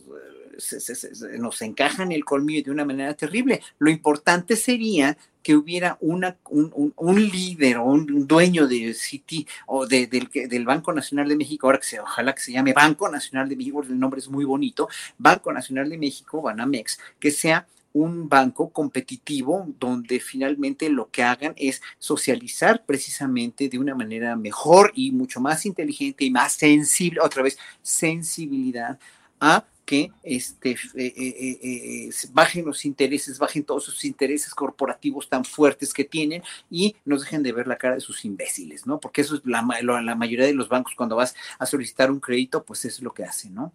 Sí. Nada más. Gracias, Horacio. Doctor en Economía, Rivera Calderón, disculpe usted que estemos hoy metidos en estos temas, pero incluso en la columna de la jornada yo he escrito hoy diciendo que hoy, a pesar de que todo pareciera los tambores de guerra rumbo al 2024 en el terreno político, hoy está muy centrado todo en lo económico, ahorita son puras cosas de economía. Entonces recurro a su sabiduría, doctor Rivera Calderón, para preguntarle cómo ve esto de los autos chocolate que van a ser ya autorizadas su regularización en México, pagando 2.500 pesotes en vehículos que ya estén en territorio nacional y que tengan eh, unos cinco años, creo, de antigüedad. O sea, cinco años atrás eh, pueden entrar con 2.500, quedan ya regularizados. Más que lo económico, para que no nos abrume usted con su sapiencia, lo que le pregunto es, ¿qué onda con de pronto, eh, pues esta idea de los autos chocolate y de una economía chocolate o qué andaremos haciendo, Fernando? Pues como decía el clásico, mi Julio, toma chocolate y, y paga por tu coche. Oye, es baboso. No sé si te fijas, Julio, que como no se le ve la cara, entonces se libera. Se aprovecha, sí, sí. Exactamente. Sí, está desatado, sí, sí. Adelante, doctor Rivera, por favor. Es muy liberador esto de no, no mirarse al espejo.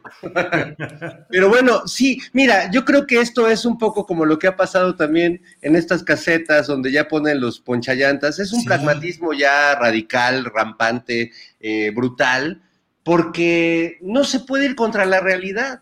Eh, entonces hay, hay, prácticas, hay, nuestros usos y costumbres contemporáneos eh, eh, implican cosas que pues no se apegan realmente ni a lo legal ni a lo correcto éticamente, pero alguien tiene que poner un cierto orden en ese caos. Y me parece que este asunto pues es eh, es la, menos peor manera de resolver un mal imposible de, evitar.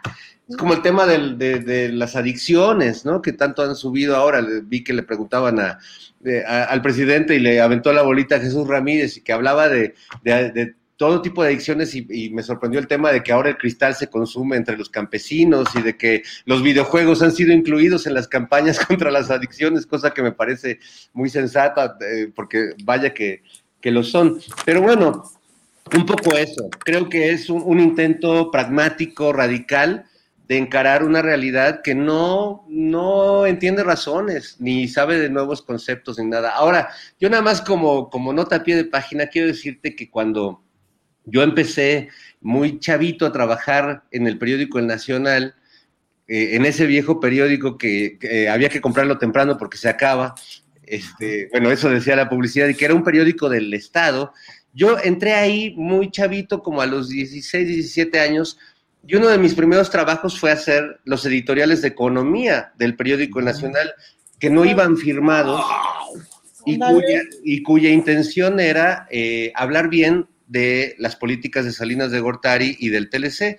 Y yo en ese tiempo iba a la universidad y era un chico que leía este, a Julio Astillero o, o a los protojulios astilleros este, y eh, era, era, traía siempre mi proceso bajo el brazo y en el, en el Nacional escribía mi editorial diciendo lo que yo pensaba y mi editor, que no voy a quemar porque ahí sigue, este, me rompía mis textos en mi cara y me decía, pues esto no es tu texto, es el editorial del periódico y haz lo que te estamos pidiendo. Y lo volví a hacer y me lo volvían a romper y lo volví a, hasta que, bueno, como domestican a, un, a un perro salvaje, eh, terminé haciendo esos editoriales y sufrí mucho pero finalmente fue mi, pase de acceso o digamos esa cuota que tuve que pagar, como creo que pagamos muchos eh, periodistas en, este medio, y tú, tú lo sabes bien, Julio, esas cuotas que a veces te, cuando eres un adolescente tienes que pagar para poder hacer finalmente lo que uno quiere. Así que eh, no haces mal en llamarme experto en economía, porque justo así empecé mi carrera de una manera horrible.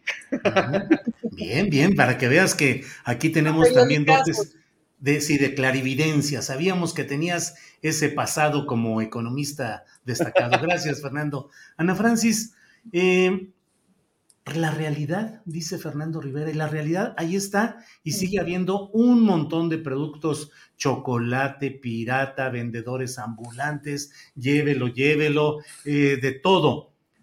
¿Qué es nuestro país? Una historia en la cual las, los datos oficiales con frecuencia nos dicen que vamos muy bien, la gran economía, una de las grandes economías mundiales, eh, los eh, datos macroeconómicos que ahí van caminando, una realidad que es la lucha cotidiana de la gente y actualmente de quienes están en el poder a nombre de una porción mayoritaria del pueblo mexicano por cambiar esas cosas y una realidad abajo que sigue siendo la de las cosas chocolates o piratas o como sea, porque hay que sobrevivir. ¿En qué estamos, Ana Francis?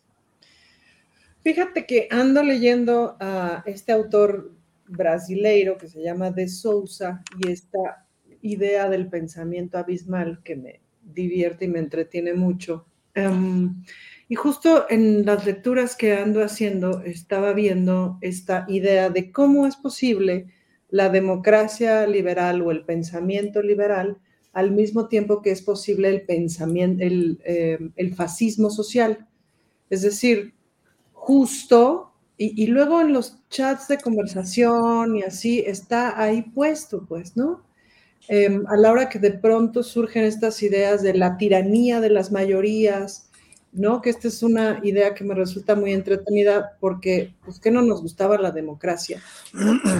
¿Cómo puedes decir que la mayoría tiraniza si la base de la idea de la democracia es que se haga lo que la mayoría quiere? Em, en fin. Em, y pues una primera conclusión que te puedo decir es que la manera de sostener justamente esta pirámide eh, de prácticas coloniales que no se han terminado, eh, porque se ha convertido en una identidad mundial, es por medio justamente de estos universos de lo que está dentro y de lo que está afuera. Y entonces aparecen estos, el autor habla justamente de como, como de Guantánamo, ¿no? Guantánamo existe y es posible, aunque lo sostenga el país más democrático del mundo, y obviamente pongo democrático entre comillas, pero existe Guantánamo, es decir, el país más democrático del mundo asume, acepta públicamente, porque hay mucho que no acepta ni asume públicamente, pero asume y acepta públicamente que Guantánamo, es decir, el lugar en donde todo derecho es eliminado, es necesario. Pues, ¿no? Para que lo bonito exista. Em, y entonces, en medio de esa conformación del mundo, pues, pues nace, crece y se desarrolla lo que hoy conocemos como México, en medio de este sistema mundo, como México y América Latina, porque me parece, en realidad me parece que es una realidad mundial. Lo que pasa es que en el sur global, pues se ve muchísimo más acentuado, pues, ¿no? Esto mismo que vivimos aquí se vive de forma impresionante en India, eh, ¿me explico? En África, etcétera. Em, esta cosa en donde se plantea que lo legal, lo democrático, el sistema es este y todo lo demás. ¿Cómo? Pues como decía yo al principio, pues así. Es decir, justamente la sobrevivencia te hace como toda esta existencia en la ilegalidad. Em, que ya forma su propia economía, que forma su propia organización, su propia lógica, sus propias lógicas de gobernanza, ¿no? ¿Cómo te explicas, por ejemplo, la serie de gobernanzas que funcionan al mismo tiempo en la alcaldía Cuauhtémoc, que es el corazón de la capital, pues, ¿no? Sí. Por un lado, pues tienes esta alcaldesa cuyos orígenes son, por decirlo menos, sospechosos, y por otro lado, la serie de mafias que funcionan y siguen funcionando, pues, ¿no? Eh, a vistas. Entonces, y todo esto coexiste. Ahora, el asunto es que de todo esto estamos hablando de personas, pues tú no puedes quitar un, toda una parte de este ecosistema y matar, ¿a dónde lo, o sea, cómo? Claro, gracias Ana Francis. Nos queda la idea de legalidad, ¿no? Gracias. Nos quedan ya cinco minutitos más o menos para despedir la transmisión en el canal 22, pero seguimos nosotros en nuestra sección de, en nuestro canal de YouTube. Así es que yo creo que nos quedan dos, tres minutitos a Horacio y otros dos, tres para Fernando y luego seguimos nosotros. Horacio, eh, la mafia del poder sigue finalmente dominando, la mafia de la realidad cotidiana, insisto, de lo pirata, de lo eh, chocolate, de lo que se tiene que hacer para sobrevivir y finalmente el tiempo pasa ¿Caminamos o no caminamos hacia adelante, Horacio? Mire, con esta pregunta le voy a responder a un tal Giovanni Hernández del chat que dice que, que invites a expertos en contra de la reforma porque estos tres son paleros, además de que no saben ni la diferencia entre kilowatt y kilowatt hora y quieren opinar de energía. A ver, ahí, miren, le contesté, ya le contesté, ¿no? A este señor por el chat, pero a mí lo que, lo que, lo que tiene que entender este señor y muchos otros es que esta es una mesa de artistas, pues somos los tres artistas, somos, hay, aquí hay una legisladora y aquí hay un, también un conductor de programas que es este, que es Fernando, yo solamente soy artista y ciudadano, y que, y que nuestras opiniones, fíjense, curiosamente ponemos, por eso esta mesa realmente es muy apoyada por el público, ¿no? Porque tenemos una opinión ciudadana. ¿No? Y tenemos una opinión que va más allá.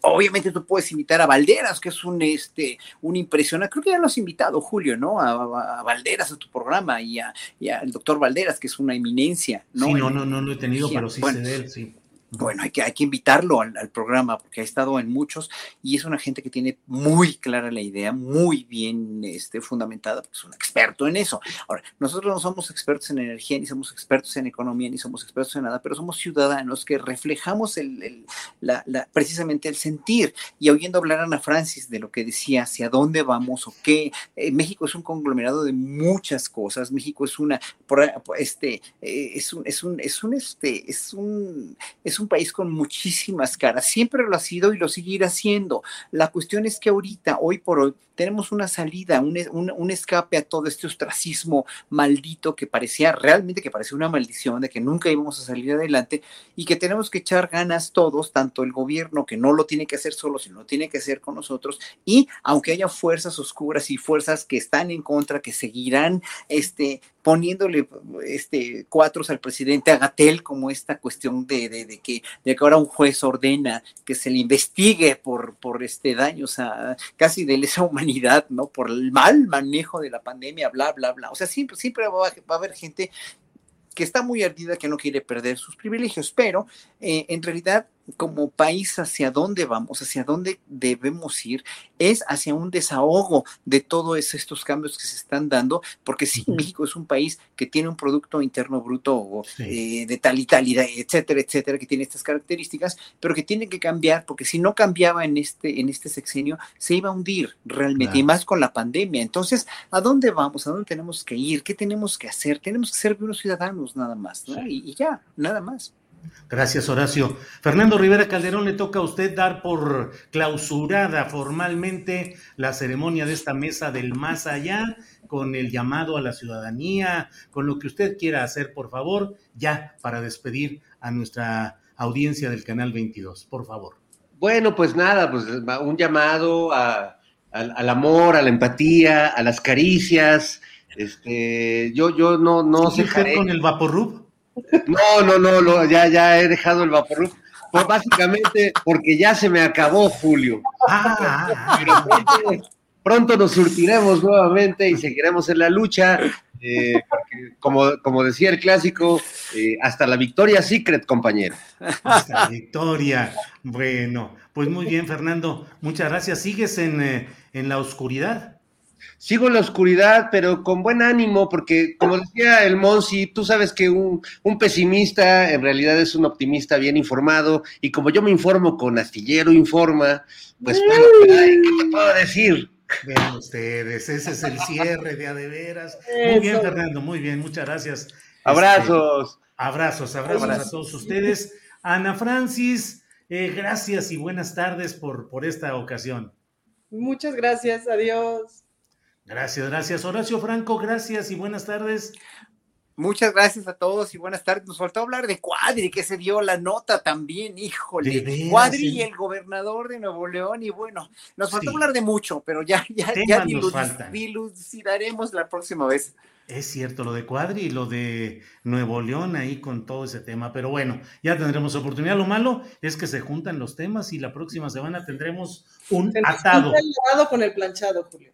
Sí, sí, sí, se nos va juntando. Sí, Tenemos que tener un cuadritón aquí en este programa un día de estos.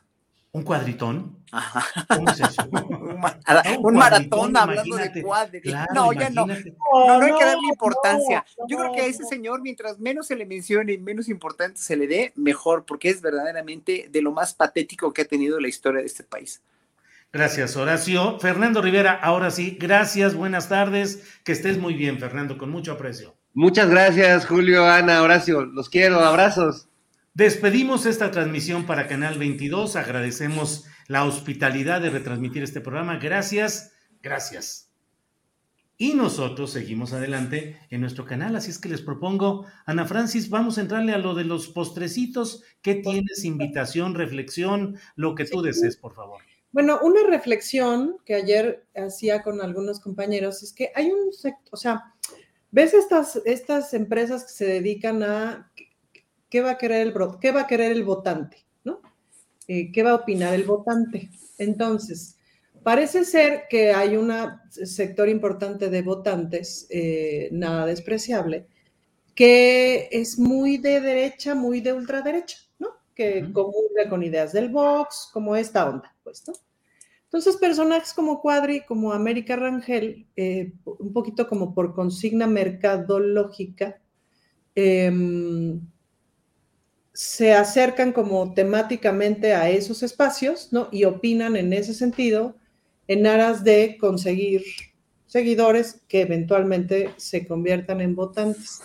No necesariamente porque así opinen, es, es otra vez como parte del asunto de lo mismo, es decir, no es importante lo que piensen porque no es importante la congruencia, porque no es importante gobernar, lo que es importante es ganar.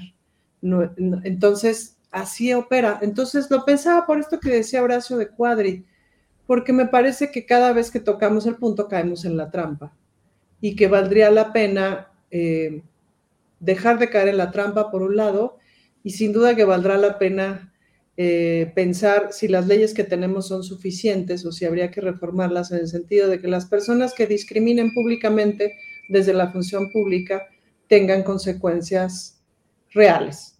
Eso por un lado. Y ya de a postrecito, invitarles este domingo a las 10 de la mañana va a haber una asamblea informativa en el eh, parque de Coyoacán, junto al kiosco, en el centro de Coyoacán, en el Zocalito de Coyoacán, junto al kiosco en una asamblea informativa sobre la reforma energética, pues para que se informen, básicamente. Si quieren estar, ahí, ahí vamos a andar, ahí voy a andar yo, va a estar Marisol Gacé, y vamos a andar eh, pues informando sobre el asunto con especialistas, obvio. A nosotros nos toca informar eh, lo político, el lado político del asunto, y a los especialistas del lado técnico para que el señor Giovanni, o no me acuerdo cómo se llamaba, este, Jerry, o no sé cómo el que mencionó Horacio, si quiere asistir, está usted cordialmente bienvenido para que tenga la información justa. Bien, Ana Francis, muchas gracias. Recuerdo a quienes nos hacen el favor de escucharnos en esta transmisión que eh, terminando esta mesa vamos a hablar con la periodista independiente Diana Amador quien nos va a reportar sobre esta historia que de veras va a estar muy interesante sobre lo sucedido en la exclusiva Costa Careyes, que está entre Manzanillo y Puerto Vallarta, donde el banquero italiano Gianfranco Brignone eh, en 1968 pasaba en avión, no había ni siquiera pisado tierra mexicana, vio esa franja y dijo, aquí voy a comprar tierra y voy a construir un desarrollo.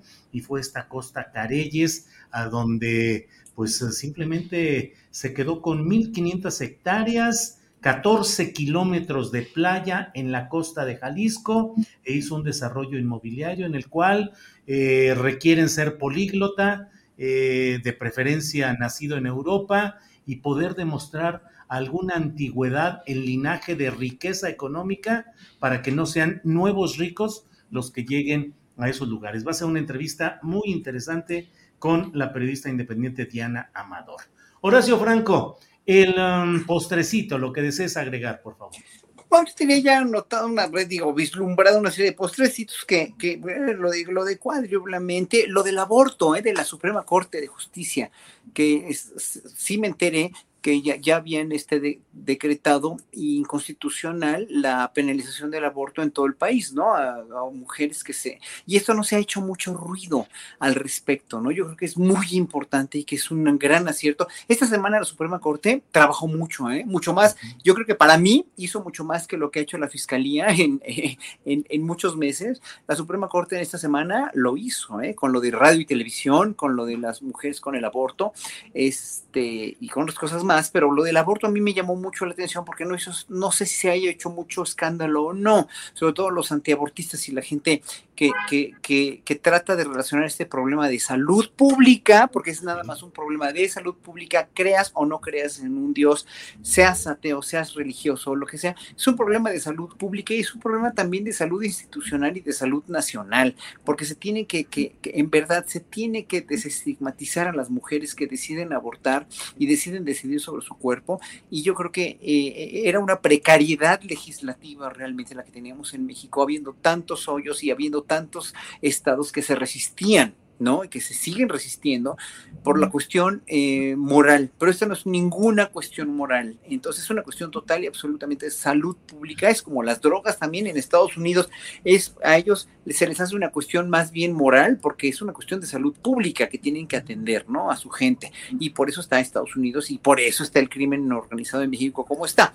Y es lo mismo con el aborto. O sea, por eso están las mujeres como están, ya por fin se dio este paso enorme en la, en la, en la, Suprema Corte, yo creo que ha hecho una estupenda labor y qué bueno que ya no se, que, que, que no, que, que, se desestigmatice legalmente estas mujeres que deciden abortar, porque ¿por qué van a tener un hijo de un violador, por ejemplo? ¿No? Van a tener una chica de 14 años por un accidente que tuvo o por, porque no tuvo educación sexual suficiente y eso se tiene que hacer hincapié. Educación, educación educación, sexual a más no poder para los chavos, porque no van a dejar de tener relaciones sexuales los, los adolescentes, no lo van a dejar de hacer, pero sí pueden dejar de tener hijos, ¿no? hijos no deseados que van a ser ninguneados, que van a ser despreciados, que van a, que van a acabar pues muy mal, nadie lo quiere, o sea, se los van a dar a las abuelas para que los cuiden y los abuelos ya tienen que tener otra calidad de vida sin cuidar a los nietos, pues, ¿no? O sea, no, no son sus hijos, pero bueno, finalmente eso, qué bueno. Quería yo hablar también de lo del bebé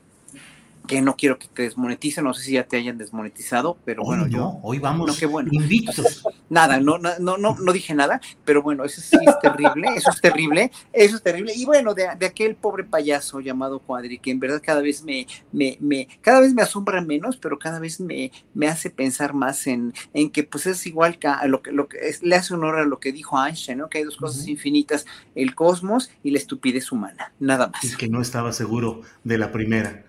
Así es.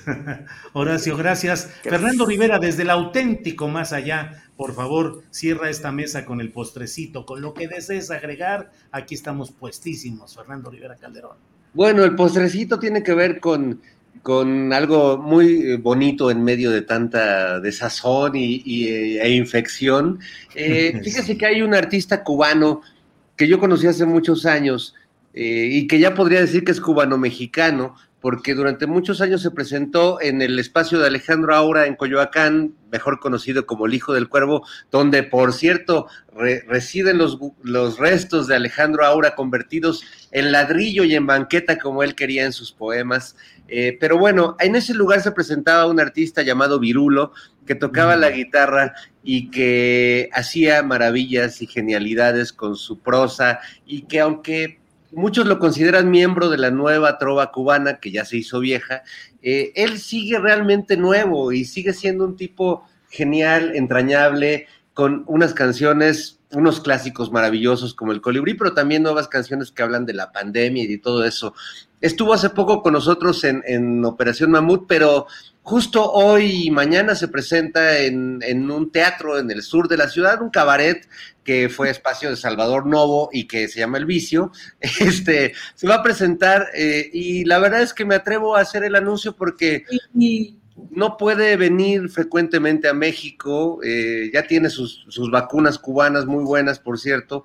este, se le ve muy, muy saludable a, a, don Virulo, pero la verdad es que es un artista entrañable, es un artista muy querido en México y yo sí les recomiendo que si tienen la oportunidad, pues vayan a verlo y si no tienen la oportunidad de verlo, que no se pierdan el, el placer de su música, que es muy divertida, sus canciones son increíbles.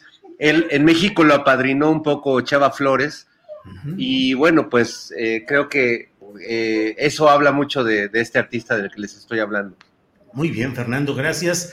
Eh, recuerdo a quienes nos escuchan que enseguida tendremos esta entrevista con Diana Amador sobre Costa Careyes en Jalisco, una historia muy interesante. Ana Francis, muchas gracias y buenas tardes. Muchísimas gracias, buenas tardes, los quiero mucho y Pollito, Nada más decirte que me dieron muchas ganas así como de pasarte un peinecito, acomodarte los lentes, hacerte así en la barbita, aprovechando que estabas quietecito. Pero pues, el, el, para la próxima.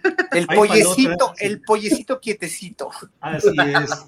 Horacio, gracias y buenas tardes. Gracias, buenas tardes a todos. Fernando Rivera Calderón, gracias y buenas tardes. Un gustazo como siempre, los quiero, abrazos. Bye. Que estén bien, hasta luego. Gracias a los tres. Ha sido la sensacional mesa del más allá con uh, dos de nuestros compañeros presenciales y Fernando Rivera Calderón en la oscuridad, en la penumbra, pero aportando la luminosidad de su pensamiento inteligente, humor, humorístico y siempre con un enfoque muy interesante. Bueno, tal como le he dicho, tenemos una información muy interesante que queremos compartir con ustedes. Está con nosotros Diana Amador. Diana, buenas tardes. Hola, ¿qué tal, Julio? Buenas tardes. Gracias, Diana. La verdad es que leí en Twitter un hilo en el cual relataste algo que iba siendo como una, casi como una novela. Estabas platicando todo lo que ha sucedido en torno de este asunto de Costa Careyes, de cómo este banquero italiano presumía de que ni siquiera había pisado tierra mexicana, vio una franja de riqueza turística explotable en México. En fin, platícanos, por favor, porque yo lo leí con avidez y aprovecho que estés con nosotros, Diana, por favor. Muchas gracias, Julio, por la invitación. La verdad es que yo estoy muy sorprendida por la respuesta que tuvo esta historia. La verdad es que es una historia bastante vieja y bastante conocida, pero en realidad es una historia que se estaba como desarrollando en un mundo paralelo, en el mundo de las élites del que no te enteras si no estás ahí metido o si no eres aficionado a los suplementos y las revistas de sociales. ¿no? Yo trabajé durante un tiempo en, ese, en esos medios y por eso fue que fui conociendo un poco más de esta historia y desde que la conocí, la verdad es que a mí me dejó anonadada, como seguramente muchas personas que se encontraron con, con esta información, ¿no? Eh, como lo contaba, pues es algo que pasó desde los 60, finales de los 60, todo lo que viene eh, en este hilo y lo que puede uno googlear fácilmente, en realidad no es información muy oculta porque este hombre lo decía con mucho orgullo, ¿no? De, desde que la parte de nunca había pisado tierras mexicanas, pero sobrevolé esto y fue amor a primera vista y decidí comprarlo y dejé el dinero para que lo compraran mientras yo seguía mi vida en Italia. Eh, hasta la parte de hay un montón de requisitos que tienes que, que, cumplir si quieres comprar una propiedad o hospedarte en las casas principales de, de este sitio, ¿no? Que es estado de tener una familia de alcurnia, de riqueza que se pueda rastrear por generaciones, que seas políglota, que conozcas Europa, que tengas como sensibilidad artística, que, o sea, un montón de requisitos que parecen muy absurdos de realmente, pero que son reales y que él no tenía ningún empacho en, en ocultarlos o decírtelos de formas más amables, sea, tal y como está, ¿no? Y andaba siempre en los eventos, pues, rodeándose de, de, las personas, o sea, estaba muy cercano a los huéspedes y demás, y se las recordaba constantemente, no creen que les estoy contando eh, grandes mentiras sobre esto, ¿no? Eh, este sitio tiene varias eh, particularidades, no solo porque tiene una espectacular belleza y tiene unas casas increíbles, sino que también forma parte de una biosfera. Pero la biosfera fue declarada en 1993, los terrenos fueron adquiridos en 1968 y pues las leyes no son retroactivas, ¿no? Entonces, eh, este lugar es magnífico porque tiene manglares, tiene parte de selva, tiene incluso dentro de la propiedad privada hay un santuario de tortugas marinas, eh, donde llegan varias tortugas, me parece que son tres especies de tortugas que están eh, identificadas como amenazadas por las normas mexicanas, ¿no?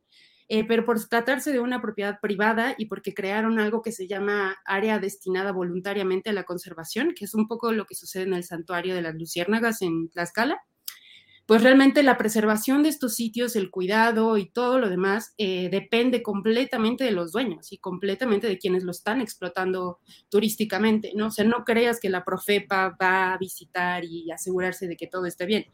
Ellos siguen con sus actividades normales. Hay una estación de la UNAM dentro de esta biosfera, pero la biosfera, el 70% del territorio más o menos es, es privado. O sea, Incluso los, los, investigadores de la UNAM pues tienen sus propias limitaciones y lo que es más, eh, digamos, interesante en este momento en el que el dueño original murió es qué va a pasar con esas cosas, porque como te digo, es una cosa voluntaria totalmente que depende de los propietarios, entonces si ellos deciden ya no permitirlo, podrían no hacerlo. O sea, pueden cambiar mucho las cosas después de la muerte de este hombre y depende también de las manos de quien quede la propiedad. Sí, yo me enteré porque César Pinto en Twitter, arroba cpinto013, nos hizo favor de mencionar esta historia eh, eh, eh, con un hashtag, con una etiqueta que dice México despojado. Y ahí vi tu tweet, Diana, en el cual dices, Pocos medios lo reportaron, pero el 10 de enero pasado murió Gianfranco Brignone, un italiano que llegó a México alrededor de 1968 y se apropió de más de 1.500 hectáreas y 14 kilómetros de playa en la costa de Jalisco. Dices, se apropió. ¿Hubo relatos o señalamientos de que hubiera irregularidades en la manera como se quedó con, ese, con esos terrenos? Pues siempre lo hay, siento. Sí, creo que esa es como la constante en nuestro país, sobre todo en las costas, ¿no? Eh, incluso cuando se trata de propiedades ejidales, pues es muy, muy fácil que, que, las personas pierdan su propiedad sin darse cuenta, ¿no? Pasa mucho en Jalisco, pasa en Cancún, pasa, o sea, en Quintana Roo, pasa en Yucatán, eh, y es súper, súper grave y siempre hay una disputa legal. En este caso sí la hubo porque eran territorios ejidales, eran de eh, ejidatarios eh, la verdad es que cada empresario tiene sus propias técnicas para convencer a la gente de que venda sus propiedades, ¿no?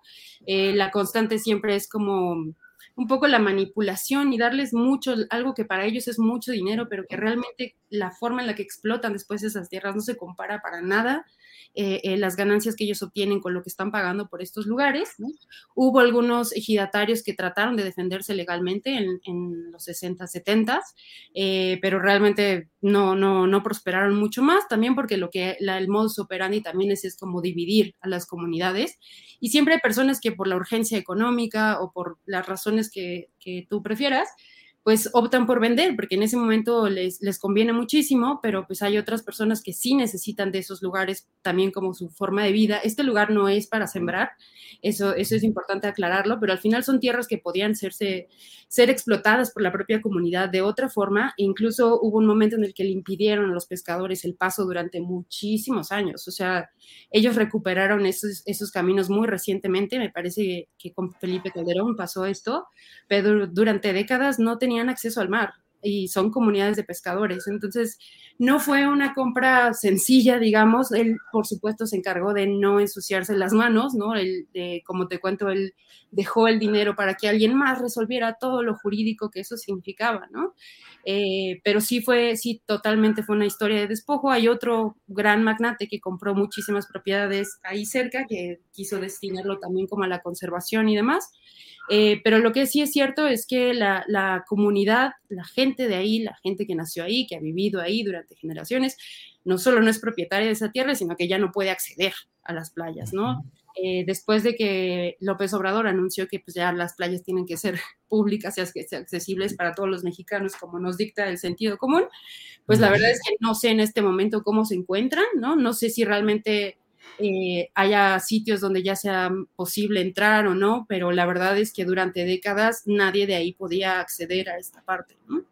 Sí, eh, leo lo que narras y parece pues realmente otro México, un México de exclusividad, de gran élite. Dices, no cualquiera puede ir a Careyes, no solo por los altos costos, sino porque se reservan el derecho de admisión. Es un sitio para viajeros cosmopolitas, ansiosos de conocer nuevas formas de lujo y de disfrutar de cosas que literalmente nadie más puede disfrutar. 800 cuartos distribuidos en 60 villas, 40 casitas, cuatro constelaciones, que son casas en áreas independientes y privadas, 70 suites. Dices que tuvo el apoyo arquitectónico de Luis Barragán y una dirían los eh, de las revistas eh, de sociales, entre comillas, una constelación eh, de personajes que ha llegado por ahí, Brad Pitt y personajes así, Diana. Gente súper, súper millonaria, gente que yo creo que no podría estar cerca, yo no podría estar cerca de ellos en ningún otro contexto, ¿no? Más, más bien como profesionalmente la vida me llevó a eso, ¿no? eh, pero sí son personas de una élite que no, puede, no, no, no sé cómo ayudarle a la audiencia un poco a dimensionarlo, porque varias personas me respondían como, no, no es cierto, hay hoteles ahí cerca y, y, en Airbnb los puedes rentar y tal, ¿no? Pero ese no es el Carelles del que yo estoy hablando, ese no es el Carelles de las élites y ese no es el Carelles de este, de este hombre que, recientemente falleció, ¿no? Estamos hablando de lugares que cuestan 250, 300 mil pesos la noche, ¿no? Eh, donde se quedaron las, las hermanas Kardashian, por ejemplo, ¿no? Entonces, no es nada accesible, no es fácil llegar, y si llegas a esos sitios es por invitación, es porque ellos quieren que estés ahí, ¿no? Hay una parte eh, como residencial, que son las que venden, eh, que es un poco más accesible, digamos que la parte popular, que no tiene las mejores vistas ni la mejor playa, y es como más barato, pero pues sí son 15 mil, 20 mil pesos la noche y no es fácil reservarlos, ¿no? También tienes que pasar como una, una, serie de filtros, ¿no? Entonces, algo que de por sí ya era difícil acceder por todo lo, que te estoy contando, pues es aún más difícil ahora porque es súper costoso, ¿no? Entonces, eh, pues sí, las familias más ricas de México seguramente han visitado ahí. Hay un torneo de polo anual, ¿no? Donde participan las familias más ricas de este país y que participan en los torneos de polo, hay subastas de arte, hay un festival de cine, ¿no? Eh, pero todo siempre va dirigido a las élites, ¿no? Entonces, las personas, el número de personas que van a esos eventos es muy reducido y siempre es una lista de invitados bastante controlada, digamos, ¿no? Dices uh, en uno de los últimos tweets que leí que con la muerte de este banquero italiano, eh, pues... Uh, eh, dice, como todos los ricos, su ropa sucia se lava muy en secreto, pero la pelea por esa herencia va a estar más violenta que Game of Thrones. Pues mira, Julio, es muchísimo dinero lo que hay de por medio, muchísimo, y aún en medio de todo lo criticable que puede ser lo que hizo este hombre, sí tenía una onda medio New Age de compromiso con la naturaleza y de cuidado con la naturaleza, ¿no? Eh, esa cosa que estaba muy de moda, pues él ya lo traía desde entonces, ¿no? Entonces no quiso crecer más su desarrollo. Pudo haberlo hecho desde hace mucho, pero no quiso hacerlo, ¿no? Ahora con este cambio, la verdad es que no sé qué va a pasar, puede pasar lo que sea, ¿no? Como el, el, el hijo que ahora toma mucho más decisiones, ¿no?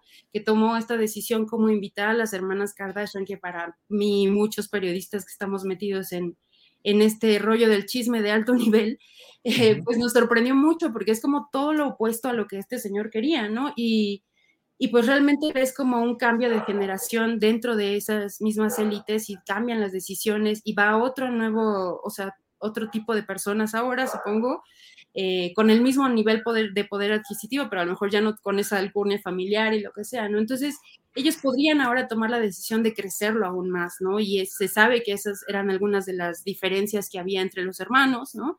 Porque de pronto el mayor tenía como mucho más control de lo que pasaba dentro de, de este sitio, pero pues las hermanas también quieren su parte del pastel, ¿no? Entonces uh -huh. va a llegar un límite, ¿no? Un punto en el que ya no van a poder repartirse el pastel como ellos quieren, ¿no? Que van a necesitar más seguramente. Entonces, si ellos quisieran construir más o explotar más el lugar de otra forma, es posible, ¿no? Entonces, eh, la verdad es que yo no, no, no sé, en este, me, no me aventuraría a decir ahora qué va a pasar con esto, ¿no? Pero lo que sí sé es que es muchísimo dinero el que, el que está de por medio. Claro. Eh, que además de en México no se paga ningún impuesto a, la, a, las herencias, entonces a estas personas les va a ir súper bien, ¿no? Y pues como la gente ya a esos niveles de ingresos, pues nunca es suficiente, ¿no? Nunca es suficiente. Seguramente esas peleas van a estar súper interesantes, no se pierdan los suplementos de sociales de aquí a entonces, ¿no? Porque va a estar buena esa, esa discusión. Diana, muchas gracias por el conocimiento que tienes de todo este tema, por compartirlo con la audiencia. Y vamos a ver qué sucede tanto en la pelea por la herencia como también ver si autoridades ambientales cuidan y evitan que haya cualquier tipo de agresión al medio ambiente en todos estos cambios de propietarios y demás cosas. Y esperemos también que en este México nuestro no siga habiendo pues estos casos de élites extremas a nivel mundial mientras eh, impidiendo a veces incluso el acceso eh, de los mexicanos en lo general a todo esto. Así es que, Diana, muy agradecido a reserva de lo que desees agregar. Eh, pues nada, este, pues yo también quisiera que más personas conocieran ese lugar porque de verdad son unas vistas privilegiadas y unas playas preciosas, ¿no? Y pues en, en, México y en el mundo no se puede proteger algo que no conoces, no podemos cuidar algo que no conocemos y que no podemos investigar y ojalá tengamos eh, acceso a estos sitios y, y, mayores oportunidades de preservarlos, ¿no? Diana, muchas gracias y seguiremos en contacto. Gracias, Diana Amador. Hasta luego. Gracias. Pues eh, qué interesante todo lo que nos ha platicado Diana Amador y es algo que debemos saber y que debemos enterarnos para que realmente podamos cuidar lo que siga adelante y lo que se siga haciendo en este terreno. Bueno, vamos ya con Adriana Buentello, mi compañera, para ver qué información reciente hay o las noticias del día. Adriana, por favor, buenas tardes. Digo, ya nos saludamos, nos volvemos a saludar. Oye, Julio, qué interesante entrevista. Me pone a pensar cuántos lugares en, en México habrá en estas condiciones en donde la mayoría de los mexicanos no tenemos acceso, que tienen pues toda esta, esta belleza ¿no? turística eh, natural y que pues la mayoría de los mexicanos no tenemos acceso debido pues a este tipo, a este tipo de abusos, Julia. Sí, yo ya estoy preparando mi relación de mi linaje de riqueza antigua de todas las fortunas coahuilenses en Torreón, Coahuila, para ir ahí y decirle, mire, no soy nuevo rico, vea usted cómo desde mis orígenes ferrocarrileros eh, viene esta fortuna que hoy me permite rentar. Imagínate 250 mil pesos la noche. Yo creo que me quedaría yo en la cama así, no queriendo ni moverme para estar eh, desquitando cada segundo tan caro, ¿no? Híjole, Julio, el aire te lo han de cobrar también carísimo, ¿no? Qué bárbaro. Julio, bueno, si eh, me permites, damos de hola con un resumen informativo porque hay varios temas hoy en el día. Bueno, ya adelantabas tú algo que además hay que eh, eh, recordar que la semana pasada platicamos de esto.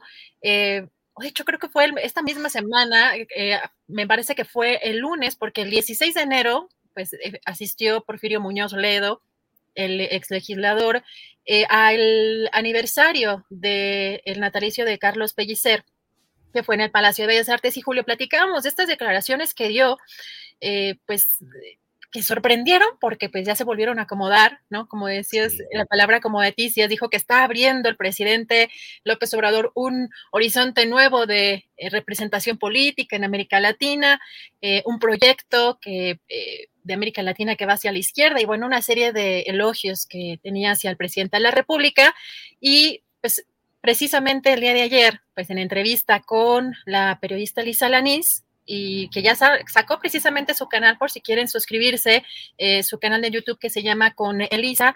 El diputado federal Porfirio Muñoz Ledo, pues se autodestapó en una en esta entrevista, pues para ser próximo embajador de México en Cuba y dio a conocer que fue el secretario de Gobernación Adán Augusto López Hernández quien habría hecho la invitación a nombre del presidente. Dice textual, fue invitado por el ciudadano presidente la última semana de octubre y acepté. Eh, que quede bien claro. Ya lo que ocurra después no depende de mí, hay que preguntarle al Ejecutivo, no a mí. Si te parece, vamos a escuchar este segmento. Adelante. Si yo quería irme embajador a Cuba, tú la gente lo sabe. Yo lo acepté, porque lo mismo puedo pensar aquí que allá. Y porque se ganaría ganando mucho mi salud. Pero no tengo. Vuelto a decir, lo puedo hacer aquí, lo puedo hacer allá. Insisto que acepté no porque quiera volver a redir. Acepté por el representante del Estado mexicano. Si hablo con el presidente, sería importante hablar de. Yo no lo veo desde que, desde que le puse la banda. Bueno, hasta que dejé la presidencia. ¿Qué le dirías? No soy un miembro de la oposición. Soy un actor de un movimiento que se supone culminó en este gobierno.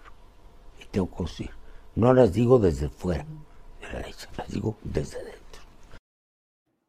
Bueno, Julio, ¿y qué dijo hoy el presidente López Obrador?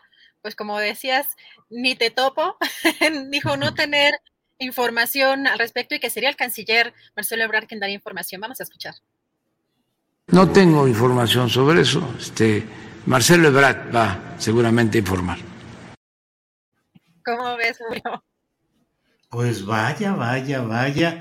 Eh, sí, pues ya lo hemos hablado de cómo eh, Porfirio Muñoz Ledo es un hombre camaleónico que conforme sopla el viento, pues va diciendo las cosas conforme le conviene y le ha funcionado siempre porque finalmente es el político mexicano con mayor persistencia en cargos públicos, en los vaivenes, lo mismo con la izquierda que con Vicente Fox, que el PRI, que el PARM, aquel Partido Auténtico de la Revolución Mexicana, que con Morena, que con el PRD, donde fuera y como fuera, es estar siempre. Y ahora le dijo a Elisa Alanís, que ha iniciado una serie de entrevistas eh, como un proyecto personal, profesional de Elisa Alanís, eh, empezó con esta entrevista y le dice que le ofrecieron ser embajador en Cuba, que se lo dijo el secretario de gobernación, Adán Augusto, meses atrás. Y bueno, pues lo suelta ahora para ver cómo van las cosas. Y el presidente dice, pues ni en cuenta, o sea, ni te topo, pero hay Marcelo que diga a ver qué sucede con eso. En fin, Adrián. Julio, bueno, y tenemos más información porque eh, fíjate que en la conferencia mañanera ya se anunciaba también el día de ayer todo este tema de la refinería Deer Park, pero ya hoy en concreto informó que se pagó lo restante esta refinería Deer Park y agradeció a la empresa Shell por la confianza para permitir esta compra. También informó que tiene una capacidad para procesar 120 mil eh, barriles diarios y que su adquisición costó alrededor de 600 millones de dólares, con lo que de acuerdo con el presidente, se inicia el camino a la autosuficiencia. También importante que envió un mensaje en un video que presentó también ahí en la conferencia mañanera. Eh, a los cerca de 900 trabajadores de esta refinería les garantizó que no va a haber recortes de personal, tampoco disminución de salarios y prestaciones. Y sobre la reunión que tuvo el día de ayer el presidente con la secretaria de Energía de Estados Unidos, Jennifer Granholm, dijo que fue cordial y trataron asuntos de interés para ambos países. También enfatizó que prevaleció el respeto, el entendimiento y la voluntad de cooperación para el desarrollo y dijo también esto muy interesante. Vamos a escuchar. Pues fue una reunión eh, muy cordial. Platicamos bien, le informamos por qué lo de la reforma eléctrica y de lo que estamos haciendo para ir enderezando en tuertos, resolviendo graves problemas que nos eh, heredaron, eh, explicándole cómo imperaba la corrupción en todo que por los negocios privados se afectaba la hacienda pública y se afectaba desde luego al pueblo en beneficio siempre de una minoría.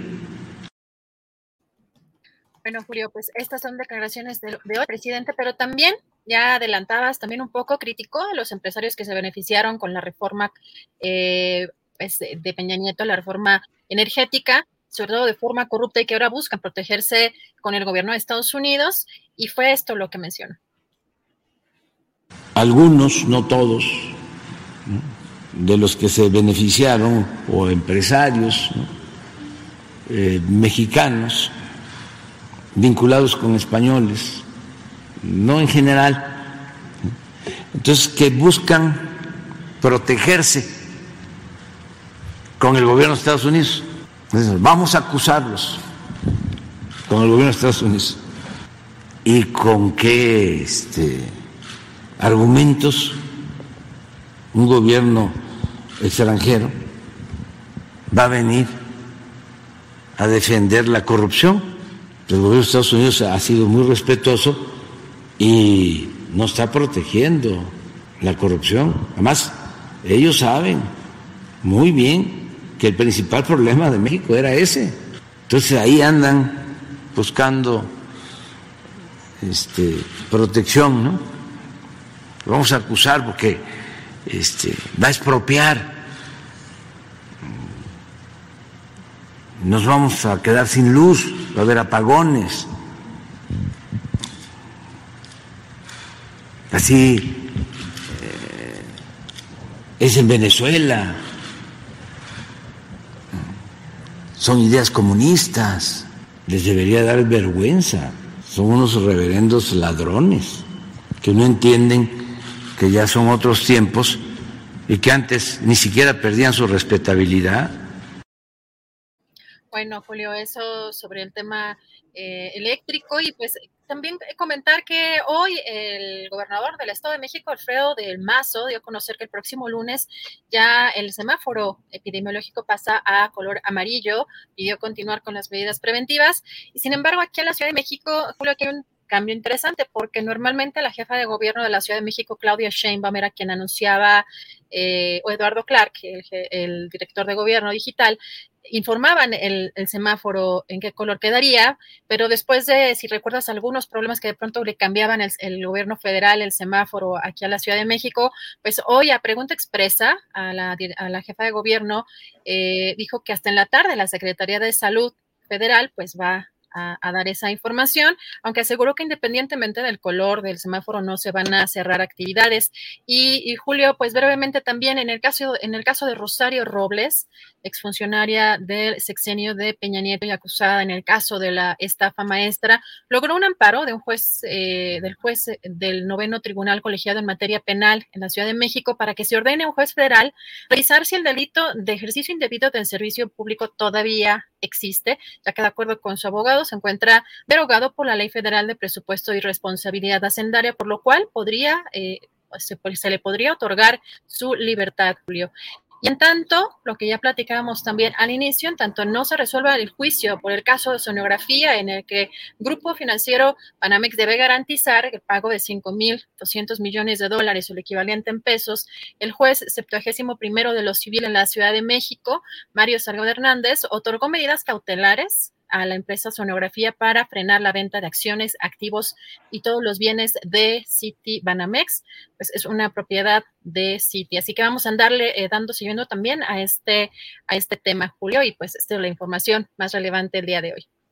Bueno, pues Adriana, hemos dado cuenta de todo lo más relevante e interesante de este día con la mesa del más allá, con entrevistas sobre eh, la costa de Careyes, las recomendaciones de fin de semana, Sabina Berman, de todo interesante. Y bueno, cumplimos una semana más, terminamos este viernes e invitamos a la audiencia para que nos acompañe el próximo lunes. Gracias a la audiencia, gracias tripulación astillero y gracias a ti, Adriana. Gracias, Julio. Gracias a todos. Buen fin de semana. Hasta lunes. Hasta lunes.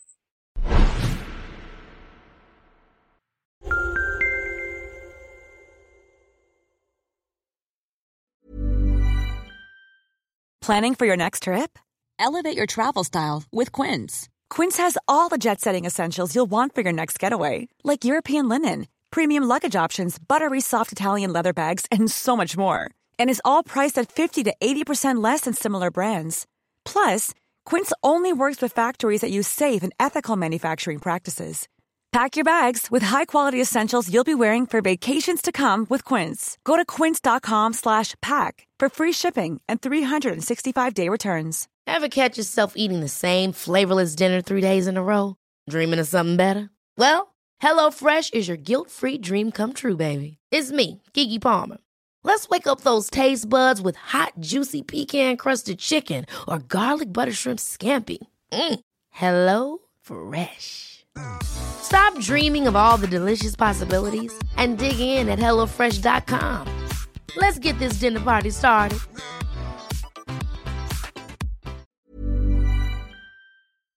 Para que te enteres del próximo noticiero, suscríbete y dale follow en Apple, Spotify, Amazon Music, Google o donde sea que escuches podcast. Te invitamos a visitar nuestra página julioastillero.com.